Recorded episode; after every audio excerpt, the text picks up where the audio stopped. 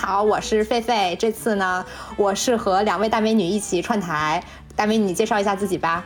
啊，大家好，我们是聊动漫看生活的生活派动漫播客拆漫专家的主播糖糖、小山。啊，就是这期呢，就是这两位这个动漫专家哈，漫画专家给我们来科普了一个非常有意思的一个领域，我之前也是没有接触过，所以说这一期就是咱们来向两位大美女学习一下，就是这个 TL 漫画，对吧？在节目正式开始之前呢，我要跟大家说一下，本期节目十八禁啊，十八岁以下的小朋友们就是谨慎收听。真的自觉离开。不过这十八岁以下的小朋友，其实吃过见过的也都不少了，对吧？你想，我们十几岁时候大场面其实也见了不少，所以说就是咱们 就就是道理上来讲，道理上来讲不要听，道理上来讲不要听啊。你说的对，嗯，就是狒狒讲完了以后，我寻思下，我十八岁以前确实该启蒙的也差不多了，除了没有实战经验之外。对，主要是我们听众群里面真的有很多初中生，所以我们还是得稍微的在前面拦一下。对，请初中生就不要再听了。对对，我们概不负责哈，真的是，嗯。嗯，是的，是的。刚才狒狒说这个 TL 漫画，很多人都不知道。其实，在二次元这个领域里面，也是很少、很少、很少有人知道的。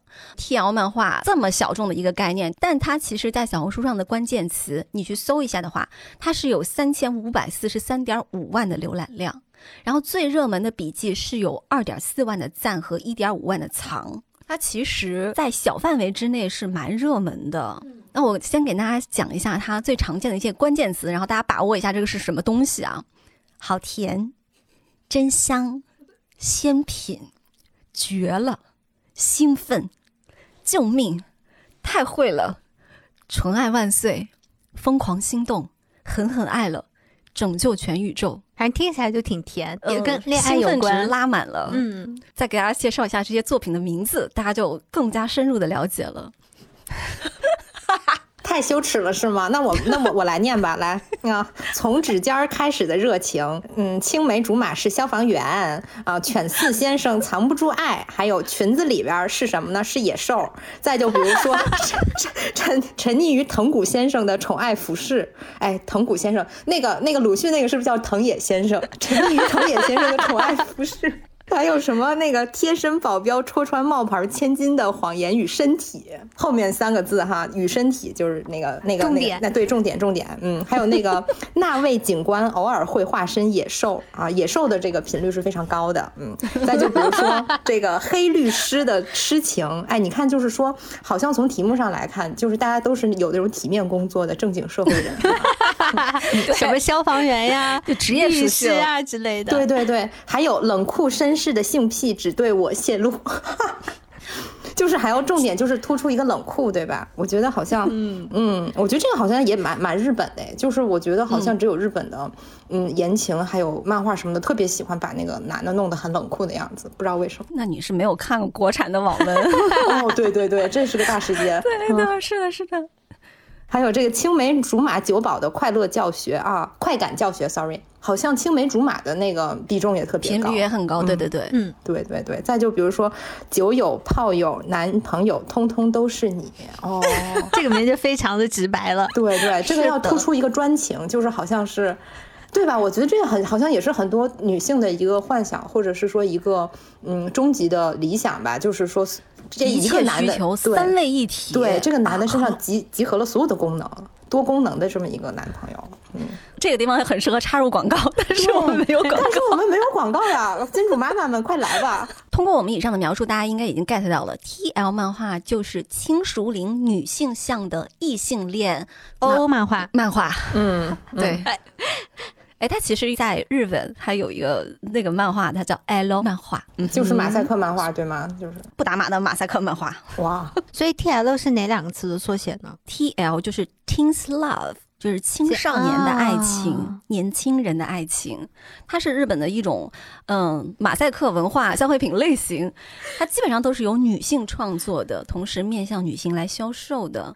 那它载体包括有动画、漫画、轻小说等等的。然后它的核心群体呢是十几岁到成年。你说它的受众吗？是的，嗯，T L 漫画通常是以女性主角为中心的，一般来说都是和浪漫爱情有关的。这些作品里面通常会把爱和性视为同义词，也就是它爱和性是密不可分的。它和所以它是剧情向的，呃，对，就是糖糖非常喜欢的剧情向的，咱们在这儿就要 Q 到我了。是的，是的，它其中会有非常多的性的描写，这就是和以前的那种少女漫画很不一样了。嗯，其实少女漫画里面也会有一些篇幅，嗯小时候看的时候会觉得啊，为什么水冰月还会有这种剧情，就很奇怪啊。水冰月也有吗？就水冰月它会有一些画面，就包括像我们看过的比较有名的那些什么天使红和爱呀这些的，它会有一些画面是拉一个远景，女孩子躺在床上，然后完了男生在上面压着她的手腕，然后他会把那个女性的那个身体描绘的非常的好看，就整个场景非常美。它并不会是有实质性的一些动作或什么的，但是你已经能猜到他们两个在干嘛了。但你要知道，看这个时候我才上小学，嗯，是的，然后就会觉得哇，好脸红心跳的感觉。很多很多小时候看漫画的女孩子，她们的性启蒙其实就是《天使红河岸》哎，对对，或者是《凡尔赛玫瑰》这两部鸿篇巨著。哦，是吗？哎，那两个我都没有看过，这两个它会有那种性场面吗？不会有特别露骨的，就是但是它会有亲亲亲你的身体的不止吧？部位，就是但是它上没有上半部位特别明显。上半部位、下半部位就太离谱了。它是个少女漫画，主要是上半部位会有。包括我以前看那个《战神》，就是后来被台湾改编成了一个偶像剧的那个《战神》那个漫画，它里面就有两个人脱光了，但是不会把他的器官描绘的非常的细致，但是能看出来两个人都是赤裸的，哦，就是然后传戏。就是摆出了 position 已经对吗？就是嗯，对，嗯，哦，原原来少女漫画暗藏玄机啊，我小时候错过了好多呀！天哪，我小时候就看忍者神龟了，你知道吗？他现在可以补起来了。对对，我们在看这个 TL 漫画，进对它进行源头的考证的时候，发现了一些很有意思的一个信息。嗯、在日本来说，它漫画一般是按照读者的年龄层来分的，比如说有儿童、少年、少女、青年、女性。那少女漫的目标受众肯定就是青春期的女孩子和年轻的成年女性了。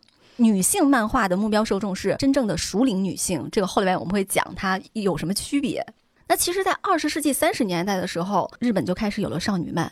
第一部应该是在一九三五年，并且那个时候是男性漫画家来创作的。哦，包括到了一九五零年、六零年代，也一直都是男性漫画家在画少女漫画，手冢治虫啊什么这些都。画过但是呢，到了一九六零年代，开始有大量的女性投身进入了少女漫画的创作，她们就开始会描写一些青春校园啊啊恋爱啊热血运动。到了七零年代的时候，又有一大批非常优秀的女性漫画家，他们那个组织叫做二十四年组，哦，他们开始拓宽了少女漫画的题材边界，并且打破了过去那种认为少女漫画它一定是跟恋爱相关的。嗯，他们有科幻啊，有哲学呀。那其实我觉得这个部分很有意思的就是，少女漫画是从一开始由男性主导，男性漫画家来创作。转变为女性来创作，这就是一个非常大的一个突破了。就因为嗯，女人毕竟更懂女人，嗯，就女性漫画家也会想要去打破一些固有的认知，打破那些认为女生就一定会只想看谈恋爱的那种漫画。嗯，嗯，哦，特别是有清水玲子，她画的漫画最大的特点就是画风非常少女漫，但是里面基本没有爱情。我觉得狒狒应该会喜欢。哦，就是哎等等清水玲子，天哪！我以前小时候学画画的时候，我买了好多清水玲子的原画集，我就是就画了非常多她的画。但是我嗯觉得清水玲子，因为我的印象当中，她画了很多男女莫辨的人，就是很多那嗯种像小伙儿一样女的，还是像女孩儿一样的小伙儿，也分不太清楚。他那个对他那个剧情就是这样的吗？他那个是帅 T 吗？还是这是我多年以来的一个疑问？因为我没有看过他漫画，我只是画过他的原画。它其实很多都是跟科幻相关的，然后你会觉得男生也是很美型的，但是并不是一定跟他的性取向是相关的。哦，然后等到了二十世纪八十年代，哦，女性受众的市场就更细分了，就开始出现了女性漫。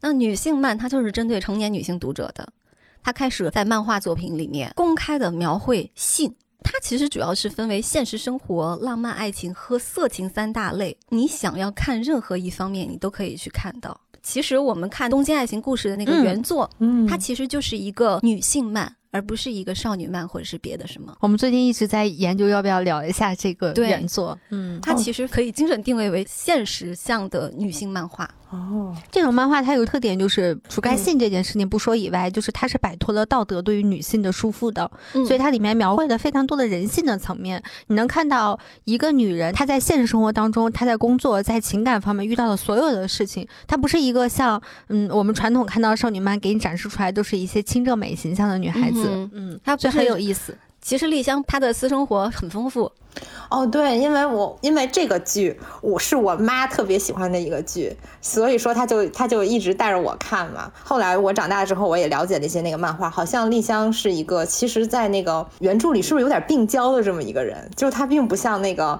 电视剧里面拍的那个感觉身心那么的健康，她也是有一些她自己的嗯问题。嗯，是的，是的，嗯她跟她的上司确实是有不伦之恋的，因为她上司是已婚的嘛。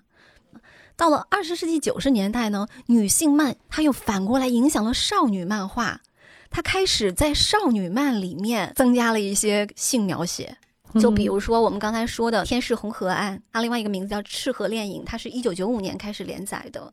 之前就有讨论说，为什么这部漫画它那么经典，但是从来没有改编成动画？对，有一种说法就是说里面的传戏太多了，实在是没有办法改。天使红河岸是不是就是讲那什么古埃及的什么故事？穿越的，哦，还是还是个穿越的，这真的是太少女了。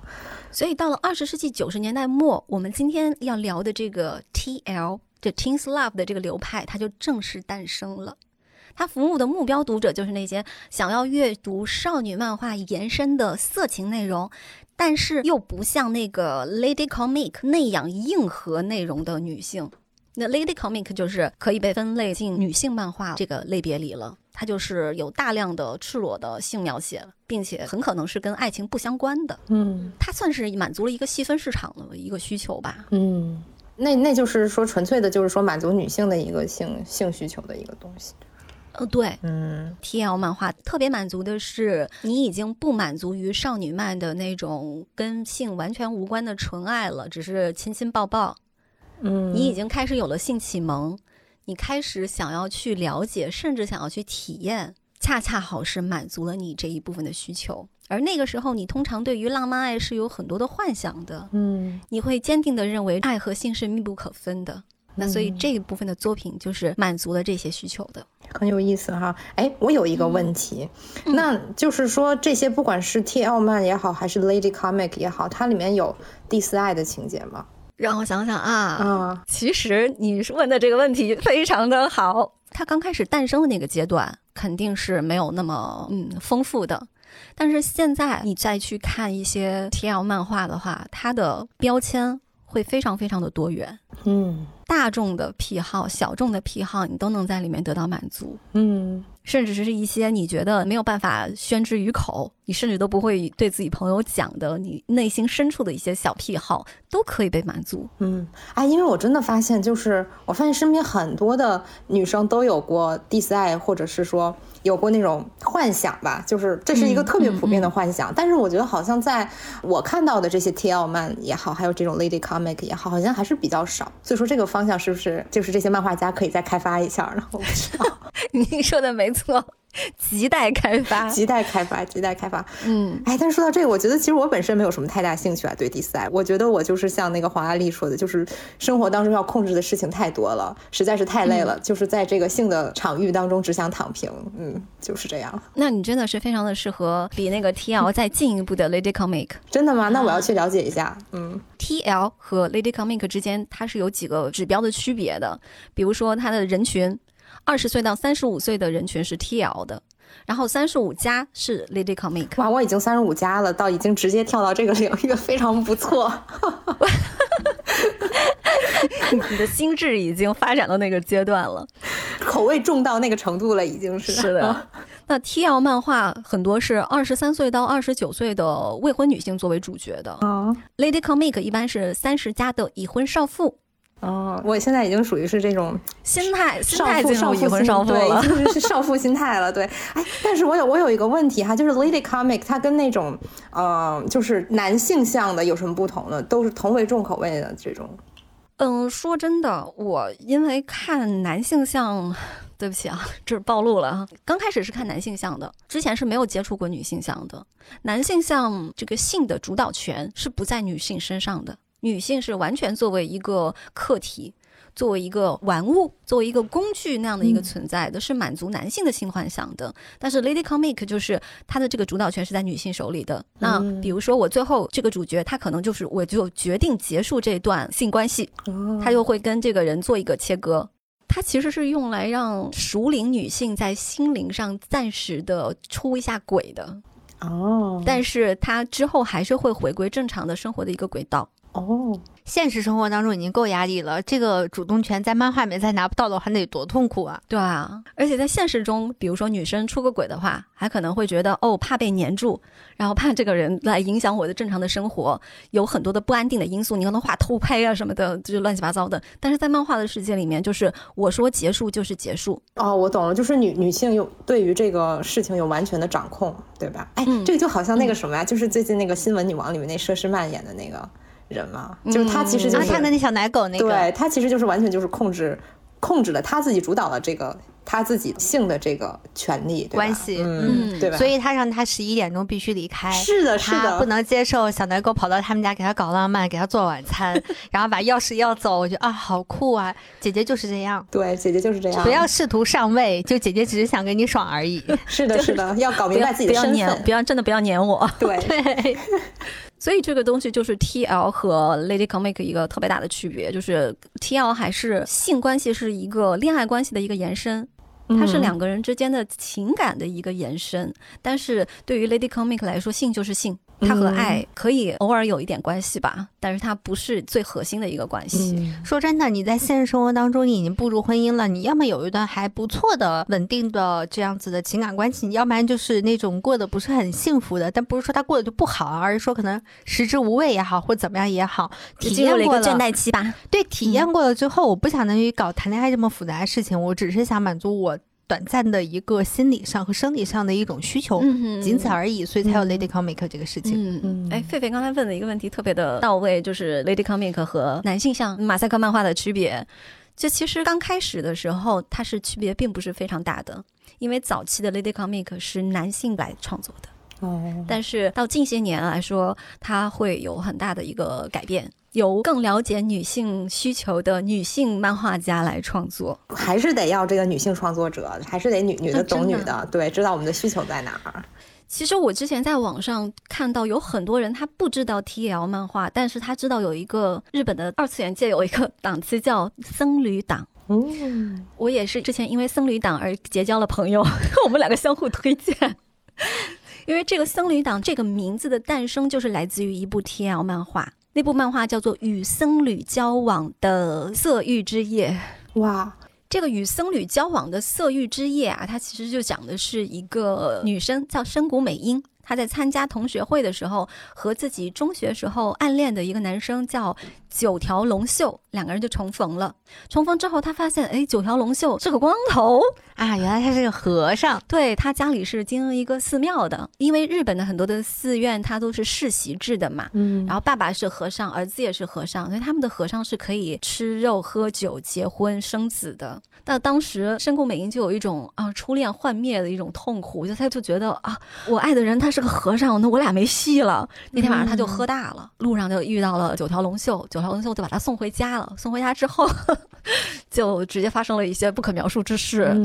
第二天，九条龙秀就带着深宫美英去他们家的寺庙，说这就是我想要共度一生的女孩子，我想要跟她订婚。然后后续就是这个女生怎么跟这个和尚一起开始各种不可描述，所以他改了动画是吗？对的，这个漫画本身是在二零一四年开始在 Comic Fest 这漫画连载网站上开始连载的，二零一七年四月的时候改编成了动画播出，它的播出平台就是 Comic Fest 在它的网站下面增设的一个叫 Anime Zone 的一个动画平台。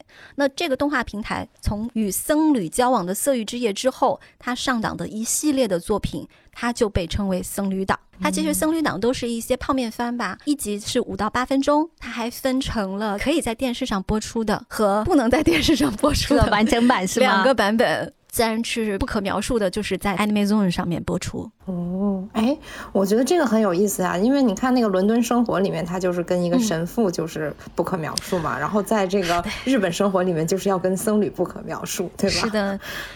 这个跟 跟神父你的故事再往前推一推，那个金吉鸟啊，对对对对，真的是童年的意难平，就是拉尔夫神父，为什么他们两个人不能在一起？你为什么不能还俗？但是你就很难想象这个语境放到中国里面，你说你要到少林寺去找一个武僧跟他不可描述，去河河南生活，就是你就觉得很很怪。因为我觉得一个是职业，一个是信仰，可能主要是主要是我们这边是信仰化的东西，就主要是日本的和尚他稍微特别一点。嗯，嗯他是从明治维新之后，法律规定了日本的和尚是可以结婚生子的，嗯，因为他们要去传承他们的这个寺院嘛，他不像咱们一样就是公开招聘啊 什么的，对，人家那个土地呀、什么都是世袭的，嗯那个寺院就是你们家的。哎，是不是有一个日剧，就是那山下智久演的那个和尚？哎，朝五晚九，哦，是不是跟石原里美演的？嗯，是的。哦，当时这个剧，呃，你看那个评论区有好多，就是说得亏是山下智久，不然我马上就报警。就是这个和尚的这个种种的骚操作，特别像是性骚扰。哦但其实这个东西在 T L 漫画里面，你也会看到有很多的行为举止，会让你觉得哦，他不能在三次元中出现。嗯，就所以这个两个就不要互相带。哦，说起来这个，我我有一年去京都的时候，我在山里迷路了。就经过了一座非常漂亮的小寺院，那个寺院里面有一个特别帅的和尚，只有那一个和尚。然后我当时脑子里面就飘过了山下智久，就觉得哇塞，我我要在这定居。就尤其是我们要看的话，我觉得它会有一点点禁忌之爱的那种感觉。是嗯哎，可能对于日本的受众来讲的话，已经是他们的常识了，他们就那个感觉要弱一点。日本不是还有很多和尚经营的酒吧吗？嗯嗯嗯嗯嗯。和尚还可以开演唱会。我之前有一个同事，她的老公当时在日本留学，他们还在谈恋爱期间，那个男孩子是学音乐、学钢琴的，他就在一个和尚开的酒吧里面做钢琴师。不错不错不错那和尚很有钱，日本特别妙的是，他还会出一个刊物，把那些帅和尚的照片都刊载出来。就让大家知道，哦，日本的哪里哪里哪个地方的寺院，他的那个住持长得特别很帅帅。然后他们还会为了让和尚能够找到对象结婚，他们会给他们举办那种相亲大会。然后全国各地的女生，呃，喜欢和尚就会去参加，然后在里面寻找心仪的伴侣。还蛮有趣的。是不是要穿成青蛇然后过去？就我想问一下，就是说，如果说这是一个相对来讲有禁忌的一个题材，是不是说，就比如说那边的和尚，即使是你非常有钱，即使你家自己有寺庙，然后你也可以开酒吧，但是你的性生活依然不能太放荡，就是你还得找个人从一而终这样的。我觉得他们可能倒也没有说是必须要从一而终，玩的花的也挺多的。但是可能对于普通的女孩子来说，你找一个上班族和找一个和尚，还多多少少会有一点那种被得的感觉的，被得的快乐。哦就比如说他的那个漫画第一话里面，那个女孩感慨就是：“你明明从事的是神圣的工作，可以做这种事吗？”男主角就跟他说：“即使是和尚，也会恋爱，也会结婚，当然也会做爱。”嗯，然后两个人就不可描述了，贝德感的基础就在这里打下了。嗯，很有意思啊，这个可以跟咱们这个这些那个什么密宗的这块聊聊，他们。他们他们就一直一直有这个传统，双休，对啊啊，我们节目大研究过这个话题。我们的节目会被冲了，不好意思，我我说成相声了，对对不起。非常好。就是这个剧情里面，他会有，比如说那个男孩子，他其实在上学的时候就很喜欢这个女孩的，但是他从来没有跟她说过，因为这个男生他看到自己的母亲因为要嫁给一个和尚，他这辈子付出了多少，嗯因为他必须要帮助丈夫一起来经营这个寺院，去处理很多的施主的要求啊什么的。他又觉得不能，我把这个女孩自私的就拖进我的这个世界里面，所以他在学生时代是迟迟没有跟这个女孩子表白的。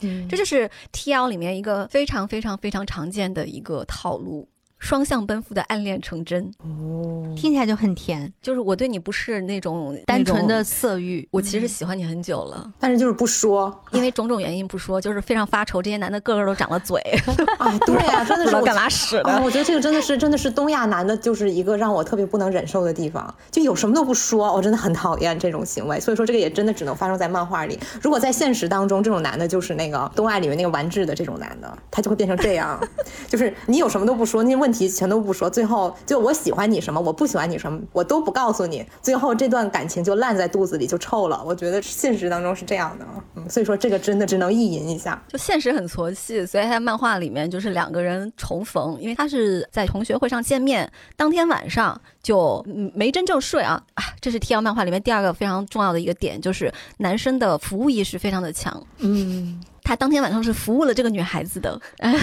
但是他自己的欲望并没有去疏解。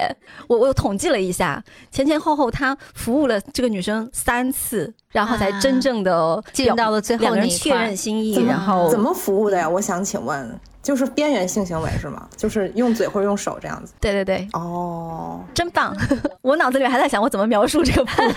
哦，但是哎，但是我觉得，我觉得真的是，我觉得这个是这个日本性教育一个特别好的点，就是就是我觉得日本男的服务意识还是非常强的。我也不知道，我道听途说的哈。我之前看过一个视频，是一个非常著名的日本女演员拍的，然后她就是在讲她通过她的工作，她想告诉大家，就是男生会有一些东西会误会女孩子。就他会讲，比如说什么样的方式会让女生不舒服，会弄疼女孩子，不要去把那个看到的影片当成是真实的，那个东西只是假的。如果你按照那个影片去对待你的女朋友的话，或者说你的妻子的话，会让她非常不适。能让女孩子舒适的方法是什么呢？他就给你演示了一遍，当然是穿着衣服的演示。但你看完之后，觉得他说的好棒啊，就是他会说到每个女孩子的心坎里面，比如说他说很多女孩子其实更喜欢的是爱抚、亲密的手。跟肌肤的接触的那种酥酥麻麻的感觉，他会觉得，如果你把这个过程把它拉长，而不是一上来就开始。我也不知道该怎么描述了，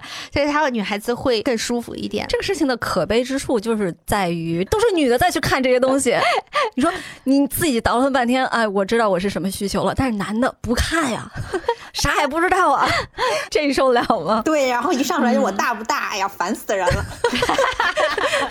上一个问这个问题的人已经在监狱里边踩缝纫机了，现在现在还在踩着呢。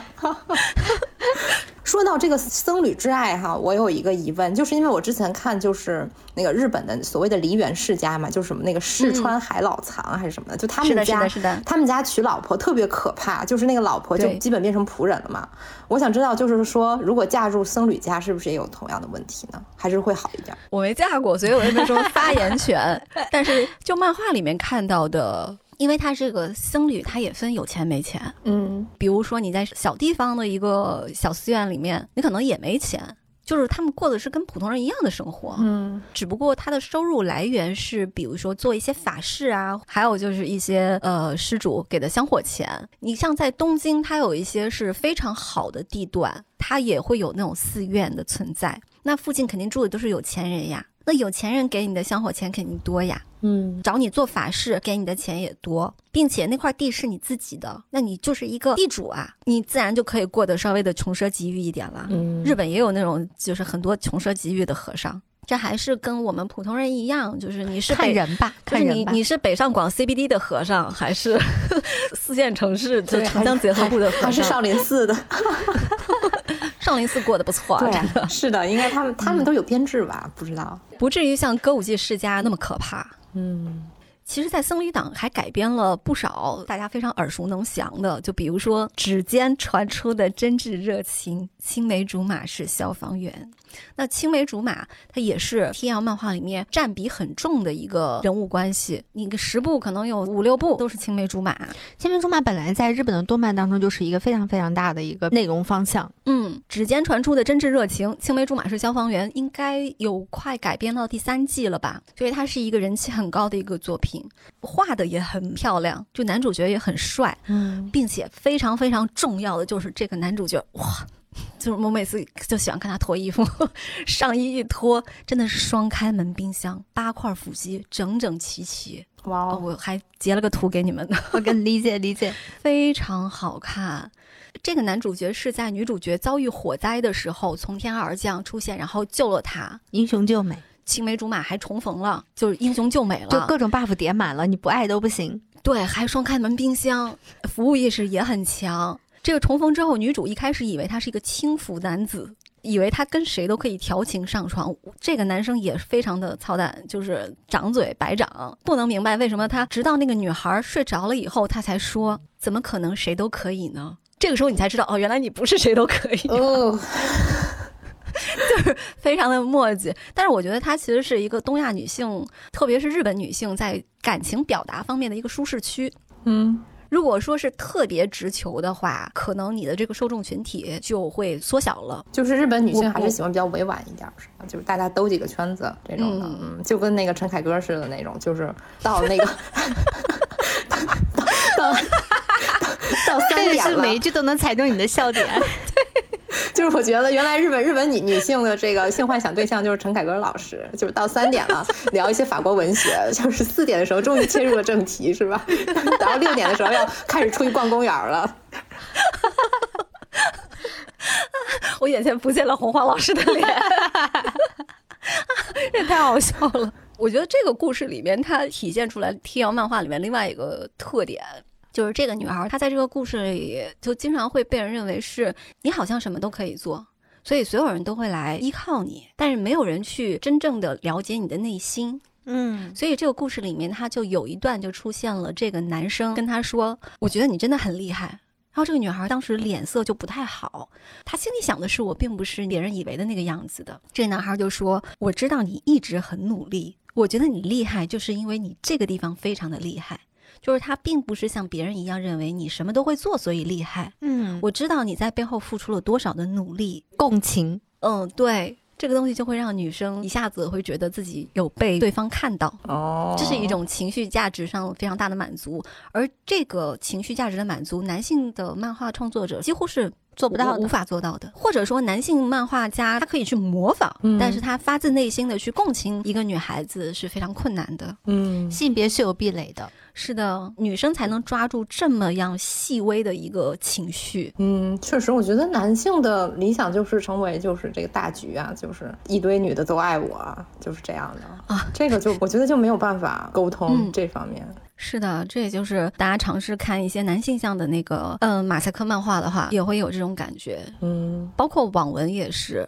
我们以前聊过嘛，我看了一些就是不太高端的网文的那个排行榜啊，第一名是啥玩意儿？第一名反正就是你是一个农民种田的，村儿里的你嫂子也爱你，然后你那个村花也爱你，反正就是各种人妻啊什么的，就是他们喜欢的是这种。哦，呃我我我不是说所有的男生都喜欢这种啊，只是说就他既然能够爬到排行榜第一，他一定是有一定代表性的。嗯，还有最近那个游戏嘛，特别火的那个，就是什么我被美女什么包围了，还是什么攻陷了那个，就是完蛋了，对完蛋，我被美女包围了。对 对对，这个这个不也是嗯吗？就是一个创业失败的男的，结果各种各样类型的女的都喜欢他，什么人妻啊、什么清纯学妹啊、还有那种夜店少女啊，还有什么这个、嗯这个女企业家呀，都爱他，就是莫名其妙妙的爱的。这个我觉得可能就是男的一个终极追求吧。哎，不过真别说，我的时候我觉得咱们作为女的也得就是向敌人学习，就是你看他的这个性幻想，就是对他自己特别有利，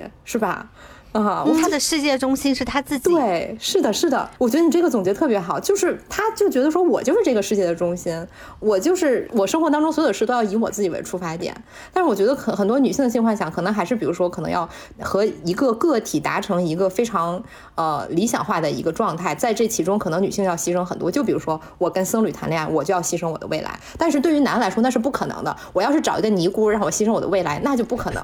那那我就是对吧？你看那个那个金庸里面不就有很多这种情节，是不是？就是那个什么令狐冲还是谁，是不是也找过尼姑？我记不得了。有的，对，是有一个尼嗯姑，但是他绝对不可能只找一个的，就他要让很多很多女的围着他转，满足他所有的需求。所以我觉得咱们女的有时候也得向敌人学习哈。听你讲完以后，我就觉得大家不用说是男性 diss 女性，你看你们什么玛丽苏啊什么什么的，女性也不必自己觉得啊，我我我确实是玛丽苏，我不对。那他们那杰克苏也挺起劲儿的，那杰克苏多恶心呐、我的天！这个我们要客观承认，大家存在性别壁垒，以及大家都在自己的舒适区内满足着自己的性需求。嗯，是的，是的，嗯，就说到这个漫画，我还有一个就是一个一个兴趣，就是说好像大家对青梅竹马的兴趣都特别大，你觉不觉得背后隐藏的是一种就是人对于乱伦的一种冲动呢？这也是一种背德，其实。就虽然说你不能直接的在漫画里画说它是乱伦哈，或者是说因为说，比如说你因为呃很多人可能对于比如说真正的乱伦情节他会感到不适，或者是说可能嗯大家觉得就不道太过于不道德了。但如果是青梅竹马的话，你想乱伦的本质其实就是两个人结成一个非常牢固不可分割的一个整体。就是在这个世界当中只有二人，我觉得这个也是哈。你看很多男性意淫的世界，这个世界只有我自己；但是另一部分男性以及一些女性的幻想，可能是这个世界当中只有彼此，只有两个人。而怎么样能达到一个这么稳固的，或者是说这么密不可分、这么深的一个关系，那可能就是乱伦了。所以说，我觉得青梅竹马背后其实还是有投射一些，是是有一点伪骨科的那个意思了。呃，对，确实是我我我也确实是比较能接受伪骨科，不是真的就行。我真的我不太行，对真的。哎，但是我会这个就牵扯到我的个人经历啊，就是我们在前面有聊过，就是说我们喜好的这个异性对象是什么样子的。嗯，就我有讲过我的异性的外形的喜好。完全是被我两个堂哥给塑造了嘛，然后我自己长大了之后，我可能自己开始往这个方向掰了。没有，我是突然间意识到这个问题，就长大了之后，因为我中间我其中有个哥哥，他在我上小学六年级的时候，他出国读书了。他出国的时候我哭得非常的凶，虽然我跟他当时女朋友关系非常好，我们就是很亲的兄妹，但是长大了之后，我才意识到，在那个时候的我对我哥应该是有一些奇奇怪怪的感情的。但因为那时候太小了，而之后的生活和教育又把这个东西给拽回来了，所以我没有在这个事情上真正意义的往下去发展。但是我觉得在那个时刻的我，应该是有一点这样子的想法的。糖糖真的是进行了深刻的自我剖白啊！对呀，我突然间意识到这个问题。要不然你想，为什么我后来我给我老公的大学同学看过我哥哥上学时期的照片，然后他就问：这你啥时候出去玩的？我咋没见过你张照片呢？哦，哎，你这样讲起来的话，我回想了一下，哎，我我是有一个纯正的青梅竹马的，而且是世交型的青梅竹马。从小他给我的感觉就是他非常的温柔。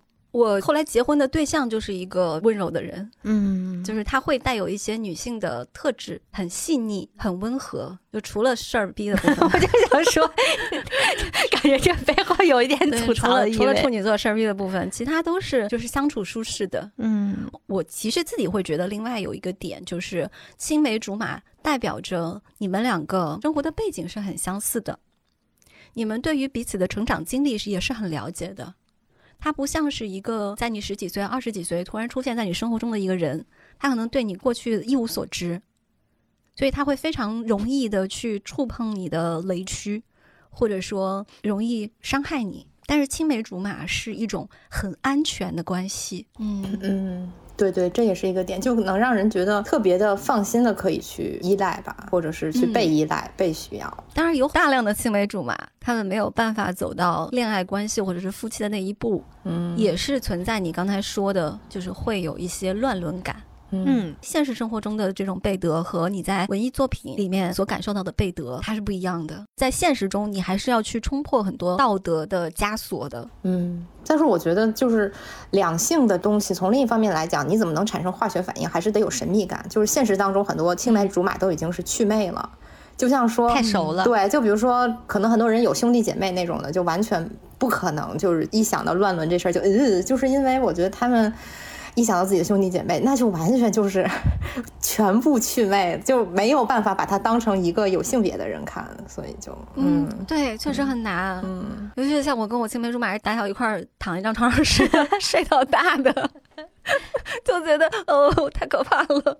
我跟我哥都没有说是每周末都睡在一起，嗯，这个确实不能接受，嗯，但是我觉得这种情节是可以在漫画作品里面得到一些满足和释放的，嗯。延续刚才我们聊的青梅竹马，有一个漫画非常非常有意思，就是因为青梅竹马在天耀漫画里面是一个再常见不过的设定了，所以之前我看到这个漫画的名字的时候，我觉得它什么呀，平平无奇啊。那就是青梅竹马九宝的快感教学，这还平平无奇，很平平无奇。说真的，你放在 T L 漫画的汪洋大海里面，它真的是极其容易被你错过的。但是这部作品，它却在应该是二零二二年还是二零二三年得到了日本一个电子漫画大赏 T L 部门的第一名。嗯，当时我就觉得它是有什么过人之处吗？画风我也没有觉得特别美，但是我点进去一看，我就惊了，不愧是第一名。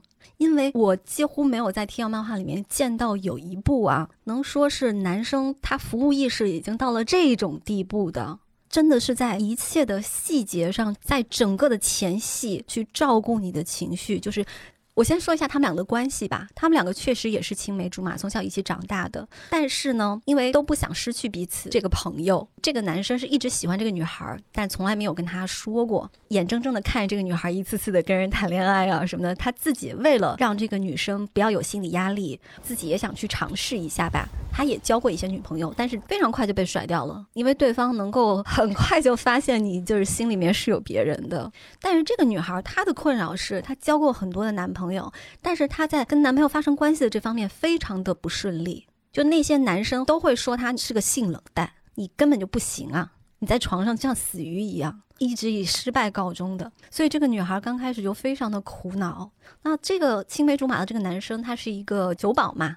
还会调很多的鸡尾酒。这个女生每次失恋了以后，就去找他倾诉，在那里喝酒。这个男生就知道他又被人家甩了。这个女孩就说：“哇，我是不是一辈子就这样子了呀？我好想有机会能够治好我这个毛病啊！”那这个男生就说：“和我做的话，你就可以没有顾忌的喊痛喊停了吧？我觉得我是个很合适的人选。”要不索性和我试一试？哇哦，其实贼心已经隐藏了很久了。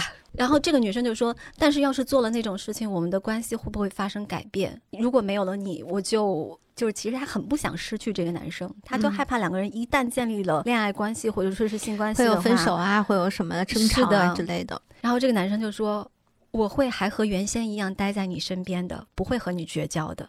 于是他们就开始了一场治愈。”这个男生去治疗他的性冷淡，这个过程拉得非常的长，我没有统计到底多少次以后两个人才真正的发生了实质意义上的性关系啊。但是他们的第一次两个人在接吻嘛，这个男生问他你讨厌吗？这女孩说没有，你呢？这个男生当时其实心里面开心的真是要死了，但是他又不觉得哦不能说出口，他又说我也不讨厌。亲着亲着，这个男生就问他你放松下来了吗？我暂时不碰你，我们来继续接吻吧。后面就是。我要摸了，想让我停下就立刻说哦。要是发不出声的话，打我也行。我当时就觉得牛逼，哎，但我脑补了一下这个，我会觉得有点尴尬。就我一旦带入到三次元，就会觉得很奇怪哦。因为我从来不带入，我从来不两边相互带入，所以我看的时候就完全在感受这种哦，他怎么可以如此的照顾一个女孩在发生关系过程中的一切的感受、心理变化。对，因为我知道你之前被其他的男朋友定位为性冷淡，嗯，你在跟男人发生关系这个方面有很大的障碍。那么我每一步都要小心翼翼的去照顾你。你有没有不舒服？你有没有害怕？你有没有想喊但是喊不出来的时刻？我给你一切的指引。那我所做的一切就是为了去保护你，让你觉得舒服。那当然，他自己其实是会很难受的。嗯，带入三次元就是就是会很难受的。但是他一直没有说是主动的提出啊，他的要你帮帮我或者是怎么样的。嗯，我就觉得理解他为什么得第一名了。嗯，对，因为你不是给我推荐这个漫画吗？我就是看了前面几章，我觉得不太能触动到我的，就是完全这个女的是被这个酒保给带着走的嘛，就是她自己并不知道她自己到底需求什么。如果这酒保要直接问他说：“那你咱们来一个什么姿势呢？”他也不知道，对吧？就是他完全不知道自己要什么，或者从某种意义上说，就是一个性无能被拯救的过程嘛，对吧？咱们说的刻薄一点啊。站在我们的角度，我们当然是不能带入自身对这个东西有什么感触的。但是如果你想象一下，这个作品它面向的是，比如说二十岁左右的女孩子，她们还没有什么性经验。他们可能在第一次被男人触碰的时候，他们会害怕，他们会很紧张，他们会很难受。你讲，我觉得现在二十岁的女孩绝对不会感到害怕的吧？你想，我们我们十几岁的时候，那都是博览群篇的吧？都已经是 什么没见过？而且而且，我觉得日本又是一个非常呃性开放的社会，对吗？他们的青少年的性行为其实要比我们要频率要高很多的。所以说，我就觉得说，这些女性真的会这么无知吗？我不知道哈。我觉得这个东西个体差异非常非常的大。我虽然是十八岁以前也是博览群篇，但是第一次有男生抱我的时候，我当时很难受，我当时紧张的要死。他就问我说：“是你是不是以前遇到过什么不好的事情？”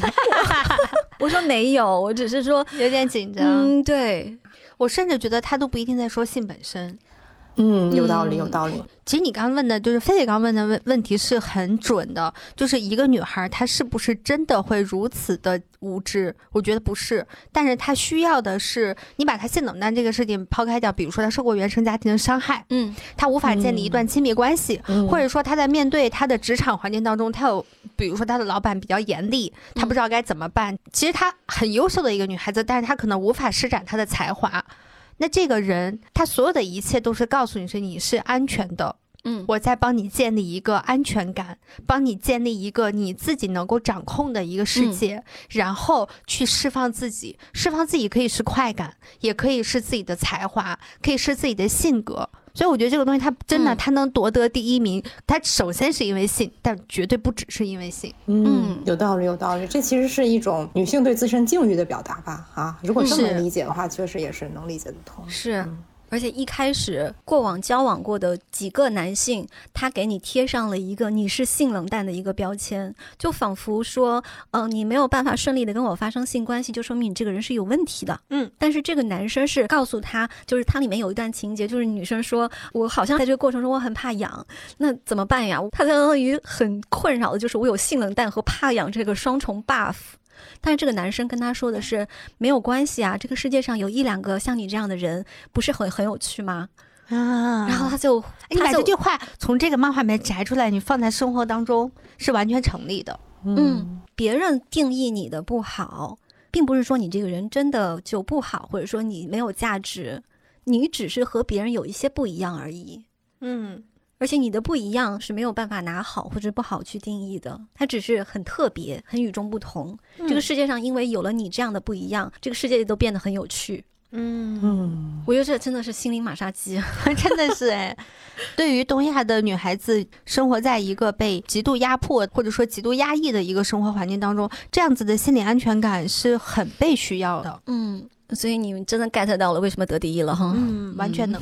对。但是在在此哈，我作为一个 E ENTP，我又忍不住要疑问了哈，我又忍不住 要质疑了。对不起，听众朋友们，对不起哈。如果你们觉得我我是一个特别爱质疑的人，那我就是，因为这都怪我的 MBTI 就是啊、是的，就是我在看这些 TL 漫画的时候，就是我就有一个感觉，就是这个女性始终要求认同，她就是在求一个社会的认同，她求不到这个社会认同，就转嫁到她喜欢的这个男性身上。那么最后，他一定要让这个男的去认同他，那我才觉得我作为人，我是有价值的，我才不会就是生而为人，对不起，对吗？我觉得这个难道不是一种文化的规训吗？就是在你看这个漫画的时候，你可能无形之中就已经被他规训了。就是说，呃，如果说我得不到这个世界上的任何一个人的认同，那么我就是。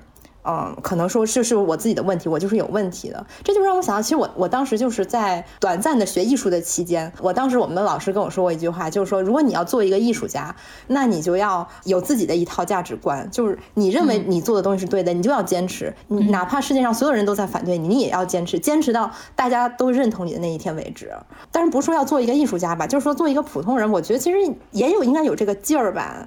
你不应该是说我要向外去寻求一个认同，而是说我自己要建立一套我的价值体系。我觉得，嗯，这个就是我对这个漫画另一个我觉得比较有疑问的地方，就是你一定要你一定要去向外寻求吗？为什么一个女性她不能认为说，那我就像我是令狐冲一样，对吧？我都被逐出师门了，但是我就觉得我自己是正义，我就觉得我是对的，那我就要践行我自己的价值观，为什么不可以这样呢？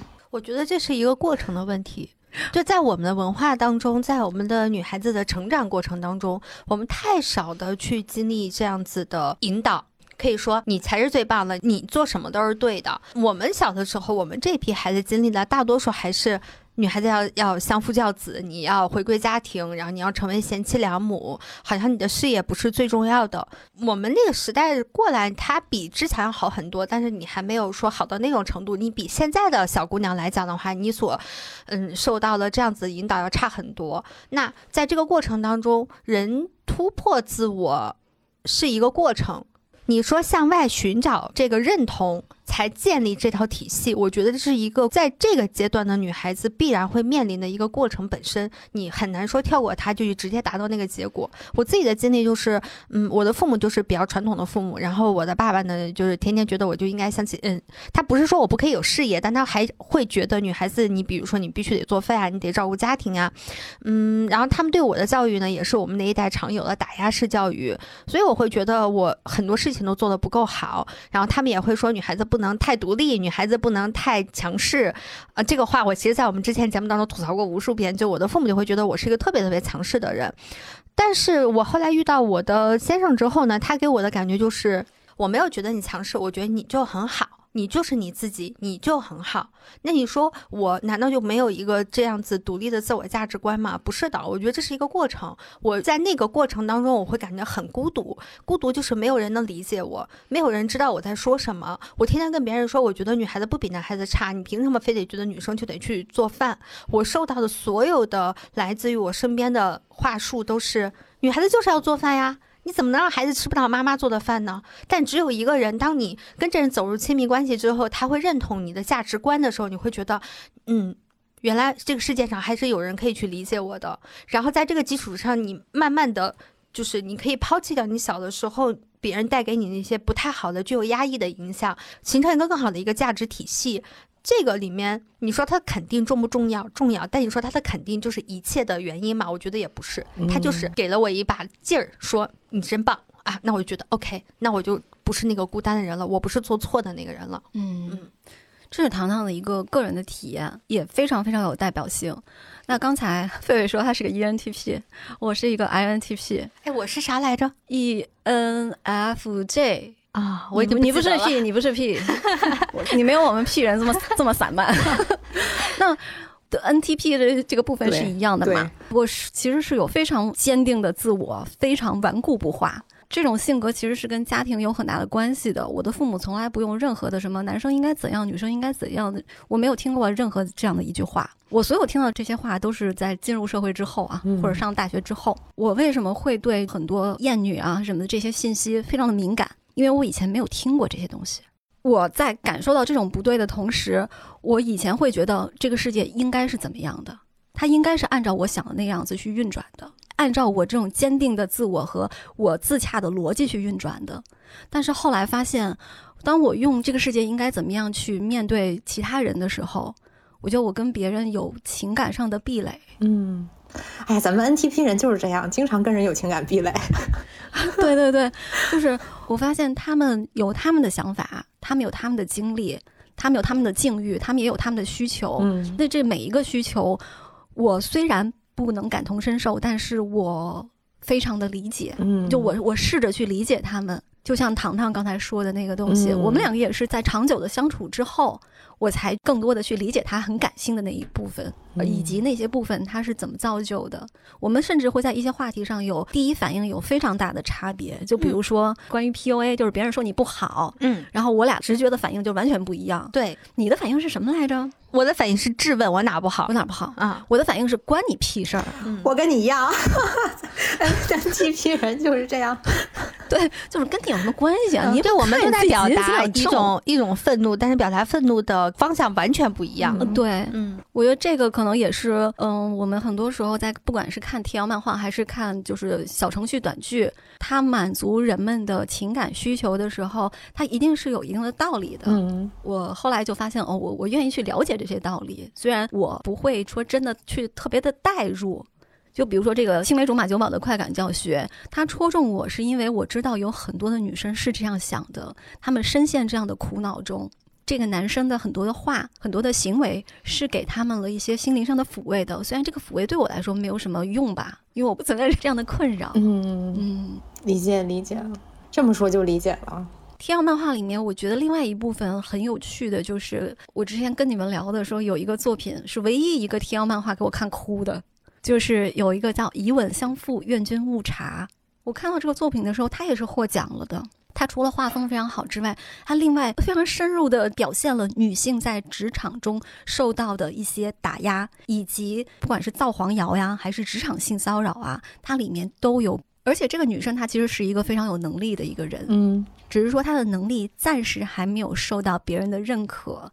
那么在男主角包括男二号跟他的相处过程中，除了在一些他遭遇到这种职场霸凌或者是职场性骚扰的时候，他们想办法帮他一起去解决这个问题，同时也认同了他在工作上的很多的价值。嗯，这个女生她其实是面临要换一个部门了，但是她换的那个新部门呢，之前跟她交接的那个女生明显的对他有一些刁难的行为。哎，其实我们可能啊很直觉的会想，她是不是职场里面的有就是女生跟女生之间会有一些雌竞啊，或者说是一些这种竞争关系，但其实不是这样的。她后面在揭晓的就是跟她交接的这个女生为什么会刁难她，是因为那个女生跟另外一个女孩，她们两个是同期进公司的。那个女孩跟公司里面一个已婚的上司，两个人有不伦之恋。丽香嘛，就是，嗯，然后那个上司呢，同时还在私下里面曾经性骚扰过这个女主角，哦，结果被这个男主角发现了，当时男主角就很巧妙的给他解围了，这是两年前发生的事情嘛。然后这个女生因为不知道这个上司跟嗯女同事两人有不伦之恋，所以她就去向这个同事倾诉，就说是就是这个男人他骚扰了我。他没想到那个女孩就直接就崩溃了，因为她知道是我爱的那个男人对你进行了性骚扰。呃，之后男主角就在公司里面就开始调查这个事情了。这两个人就双双的离开了他们的工作岗位。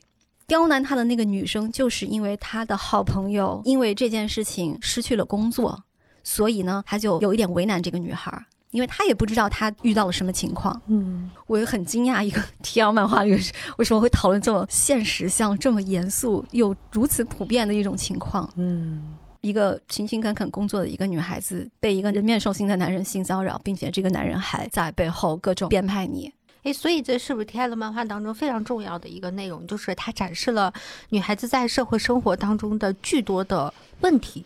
不是说女孩子本身的问题啊，就她可能面临的问题，比如说你造黄谣这种的，它算职场问题嘛？性骚扰的问题，还有我们刚刚聊到的你可想而知的那种原生家庭的问题，等等这一系列的，嗯，包括我们被社会规训当中的没有那么自信，没有办法向男人说我的世界中心就是我的这种，嗯。就女孩子，她其实有很多想要突破的地方，但是她又不知道该怎么突破。嗯，T L 漫画把这些东西在这个层面上给她做了展示，但是用恋爱或者说用性的关系这件事情给她做了一些疏通或者是补偿，给她展示了一种说这些问题可能会被解决的。一种方式和渠道，我觉得是一个心理安慰、心理补偿吧。嗯，至少在这个故事里面，在这些故事里面的核心主角都是女生，而不是一个男性。解决的问题都是女孩子的问题，而不是男性的问题。一个能够把自己放在自己世界中心的一个女生，我必须客观的来说，这样的女生是幸运的，也是少数的。它并不是一个很普遍的一个现象，尤其是像我们成长的那个年代吧，嗯，就是很多女生她还会受到不管说是性别歧视啊，还是就是你就连我我都是在出生之前就遭遇了性别歧视，才幸运的被生下来的那种。我们都想达到一个理想状态，但是现实就是基本盘是这样的，唉，很难说是我拥有一个非常坚定的自我，我不需要任何人来评判我，我也不接受任何来评判我，这很难。嗯，哎，确实确实，一说到基本盘，真的就是就是觉得就是很无语啊，各方面。这个说到这个，就是你在说这个职场这个漫画嘛，其实我觉得这就是完全就是纯纯一个一个安慰剂呗。说实在的，这个不不能提供任何解决的方式。就是我就突然想到那个伊藤诗织嘛，这不就是最大的一个职场性骚扰事件嘛，对吧？嗯，其实最后你说真的要去解决怎么办呢？那就是打官司呀，那就是撕逼嘛，对吧？那你只能这么解决，没有一个男的会帮你，会抚平你的创伤，不可能，这个世界上不存在。他就是因为你用你的理性来思考，在现实生活中这样的事情不存在，这样的人不存在，这样的解决方案不存在。那当他全部都不存在的时候，但我又切切实实的遇到了这样的问题，那我该怎么办呢？我怎么样跟自己和解，或者说我怎么样去学习解决这个问题？可能学不到。哎，但我我我我不觉得是学不到的呀。你比如说刚刚讲的这么多问题，现实生活当中我无法说通过看这样子的漫画或这样子的议题的文学作品去学习到怎么解决性骚扰这个问题。但是，比如说是我的内在的问题，我刚刚讲的那种，我无法更肯定自我，无法觉得这个世界上哦，嗯，我是可以做得更好的那一个人的话，那我的性格塑造。真的只能来源于外部的评价吗？不能。但还有你很多很多东西，它是可以让我觉得啊，我作为一个女性，我可以活在这个世界上，可以用这样子的方式去活，我可以有有更坚定的自我。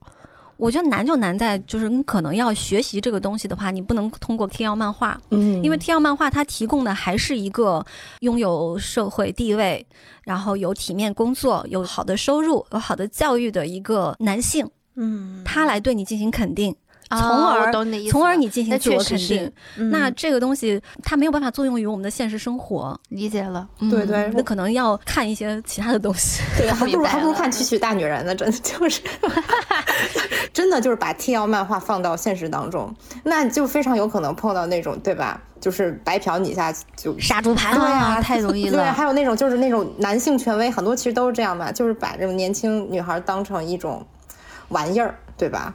嗯，然后你还觉得他真理解你了，那要这样，那可就真麻烦了。所以说，这东西确实真的只能只能存在于纸片世界。两边儿千万不要互相代入，嗯，就是伤心的时刻，用它安慰一下自己就好。对，它就是你满是玻璃渣的人生中的小砂糖。但是这个小砂糖它有总比没有好，嗯，它可以哪怕给你短暂的一瞬间的甜。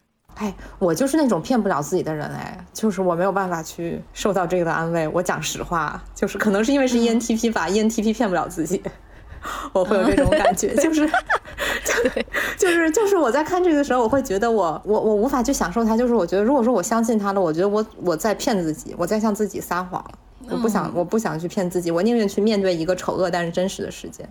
我还是因为不代入，嗯，所以它就不存在于说骗不骗。它和我看一些奇奇怪怪的网文一样，就它在一瞬间让我觉得，哎，这个这个有意思。我有时候看着看自己还表情会发生变化，就呃，啊好恶心。就是田野调查嘛，就是进行一个人类学研究。是的，嗯哎，这也是 INTP 的一个 NTP 对对对，呃习惯，万物都可以就是研究。对，是以田野调查的心态来看的话，我发现它里面除了一些满足基本盘的一些东西，它还有一些非常非常细分的。比如说，不管你喜欢福瑞，就是毛茸茸，就兽耳；喜欢那种西方奇幻的，比如说吸血鬼，还有魔鬼、淫魔，这种也是有的。就包括日本的传说的那种妖怪，它也是有的。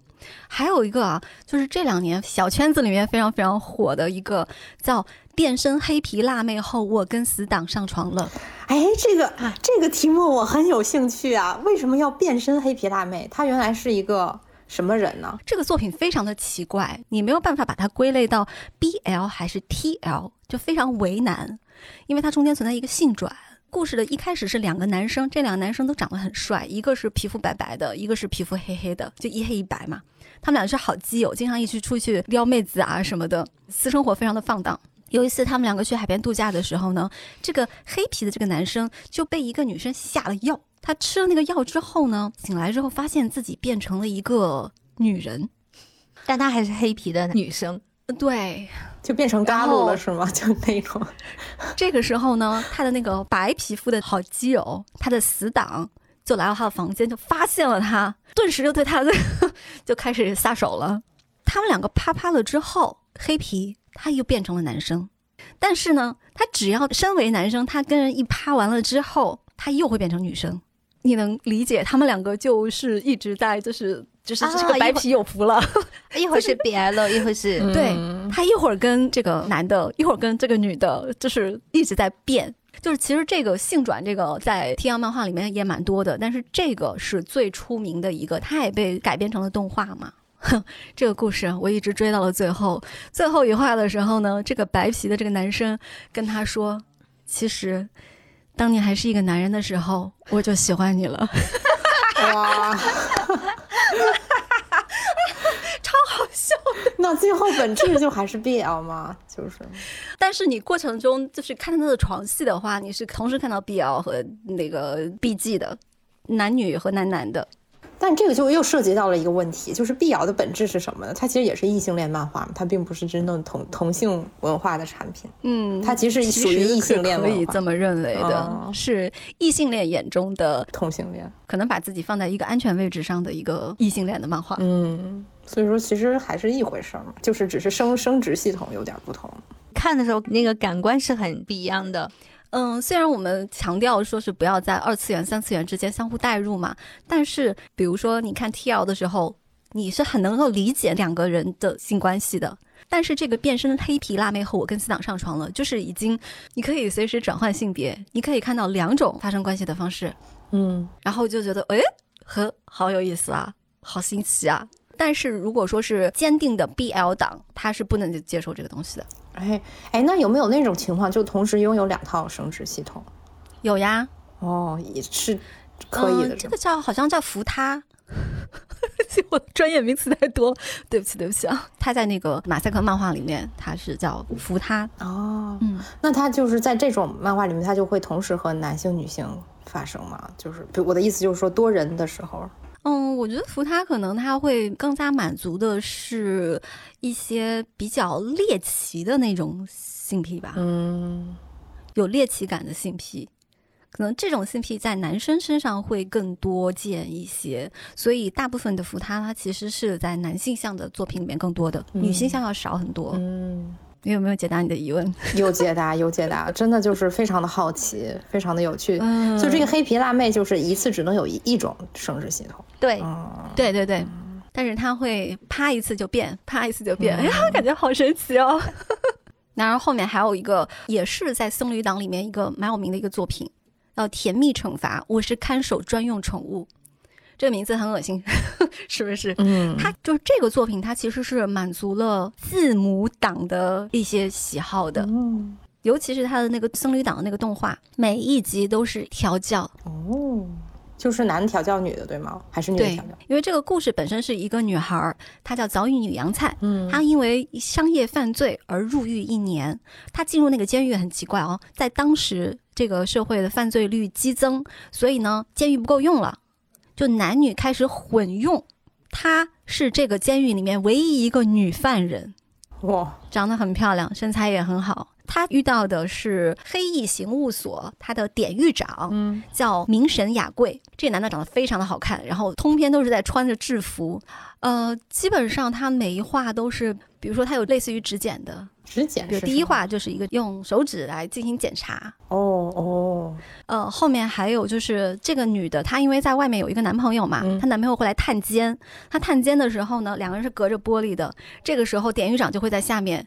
他，但是他都是用用用手啊。嗯，那典狱长这手还挺累的，我感觉都经常抽筋儿的，得保养好。我也觉得，哎，其实典狱长不容易。后面还有就是在他的体内放置一些，嗯，对对，然后他在做操嘛。然后做操的过程中，它就会遥控，全部都是这种。就是你真的是，如果是喜欢那个方向的话，这个作品是能带来一些满足吧，一些快乐。我觉得特别有意思的就是，你看男性向的字母吧，我觉得很多都是女的调教男的。就是我发现，就基本上，嗯，女性向也有哦，女性向也有是吗？其实韩国在那个 TL 漫画女性意识方面要比日本要走得更靠前。韩国就有很多很多的多人啊，然后女调教男啊什么的。哎，但是我其实是觉得这个字母当中的关系不能对应到现实当中的关系，反而是我觉得越压抑的人，就是越喜欢在自己的性幻想当中去成为那个 S。你们有没有这种感觉？我会倾向于成为 M 哦，就是 M 的话，就是因为你你就是有一种失控感嘛，而那个 S 是你要有一种掌控感。我觉得这个东西很可能是和你的现实生活中是相反的。就比如说我认识一个很 S 的一个女女孩啊，我一个朋友，但是她就是因为从小接受女德教育，家里非常封建，就导致她在后来的人生当中就特别喜欢虐待男性，补偿心理，对补偿心理。我觉得是也是有这个现象，所以说我觉得这个也未必是一一对应到那个，你现实当中的确实是，嗯，你就像连这样的一个故事，它最后都是走向了纯爱的路子，因为背后这个事情还牵扯到一个更大的一个阴谋嘛，所以这个女生要越狱，那越狱的时候呢，这个典狱长就自愿被他们当做人质绑架，帮助这个女孩逃狱。但是我更喜欢的当然是前面的这各种调教了啊。那最后呢？最后纯爱起来之后，他们俩有什么结局吗？还是说最后就是《肖申克救赎》了，就变成连载中哦，还没有结束，还可以继续追哦，还没有结束。对。所以我觉得 T L 漫画还真的是，它和男性向的这种漫画完全不一样。它是一个女性创作者创作的，关注女性的深层心理需求和她对于爱、对于欲望的很多表达。就我们我们刚才说的 NTP，就是这种田野调查，不是各种观察。我当时看的时候，就难以避免的自己去在大脑里面进行了一些数据统计。当然，我看的量比较有限啊。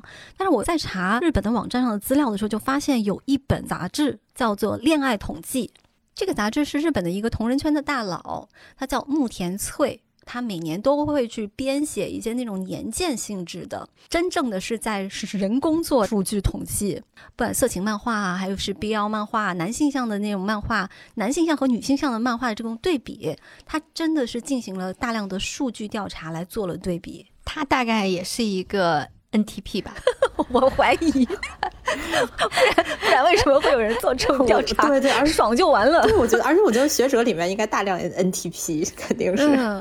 这个人他很有意思，就是大学期间他是研究性别理论的，嗯，研究生阶段他又读的是数据统计，嗯，你就觉得这两个结合结合起来了，就是这本书，他不干这个事儿都不行，天将降大任于他。他其实是从二零零七年开始创作的同人志，叫色情漫画统计。这估计在日本也是绝无仅有的独一份儿吧。他基本上是对漫画、游戏、轻小说、BL、同人志这些的色情描写进行了汇总和统计，所以这是我觉得相对来说还是有一定的代表性的。你能够从他的数据调查里面得出很多有意思的观察，他未必能算是一个结论啊。我们这一次就是，我还是花了五百日元去买了这个恋爱统计，并且是用一种很笨拙的方式机翻翻译了整本杂志。这本书它是二零一六年出版，当然到现在已经过去了很多年，但是没有更新的这个领域的调查了。他在这个恋爱统计里面研究了二十八本以女性为目标读者的杂志，总共涉及四百六十八部作品。共计一万三千八百三十一页的漫画，其中还包括了儿童向的杂志有三本，一般向的杂志八本。就比如说，呃，白泉社的《花与梦》，它就是很典型的登载少女漫的杂志；还有 TL 杂志十三本，Lady Comic 杂志四本。这本书里面，它的很多结论解答了我在看 TL 漫画过程中一些朦朦胧胧的感受，解开了我很多的困惑。嗯，那咱们来研究一下这些数据吗？咱们来念一念。我觉得第一条就很有意思，主角百分之九十七是女性，就说明还有百分之三她不是女性，就是相当于是那个黑皮辣妹在变成男性的时候那个状态，对吧？也也有可能是这种卖的不好的，受众不多的，因为他们面向的主要还是女性。如果是一个纯男性的一个角度的话，你从情感上会比较难以代入，无法无法代入，谁谁想看就是那种，就是我不关心你，对啊，谁关心杰克苏呢？真的是。然后我觉得特别典型就是女主角有烦恼嘛，咱们前面说过，百分之。五十三都有自卑感，百分之二十二有家庭烦恼，百分之三十五工作烦恼。我的天呐，我看着感觉头就大了，真的是怎么女的这么苦啊？百分之五十三都有自卑感呢，我的天！在日本确实是他们的女性的生存环境比我们要差很多。我也觉得他们，尤其是心理上，我觉得肯肯定是受到的打压更严重吧。我们虽然也不是很好吧，但是日本的女性她可能获取自我认同感和价值感的渠道会少很多。呃，从小到大的教育啊，包括他们的就业、结婚，我朋友跟我讲的就是，怨不得日本的女人，她们没有自己的生活。因为比如说，你的小孩儿要上幼儿园了，两点钟你就要去接他放学，嗯，然后你早上还要给家里人做好饭，你送你老公出去，然后把孩子送去幼儿园，还没两分钟呢，孩子回来了，对，还没多长时间呢，孩子放学了。而且再加上日本，它的本身的那个幼儿园的名额又很有限，他们有很多待机儿童，就是没有办法上幼儿园的小孩，那只能靠妈妈来照顾啊。借着你们这个话题，我插出来说一件事儿啊。我前两天就看说，为什么柯南当中小兰的设定会大家感觉那么的奇怪，会有很多人瞧不上小兰，会觉得她很封建。因为如果回到柯南最开始上世纪九十年代的话，小兰的设定就是一个非常典型的日本女孩子高中毕业生要进入家庭的一个设定。她所有的东西，她会做饭，她照顾家庭，她几乎行使的一个女主人在家里面所有的事情，给她爸做饭，对吧？然后完了看着她爸别抽烟，别喝酒。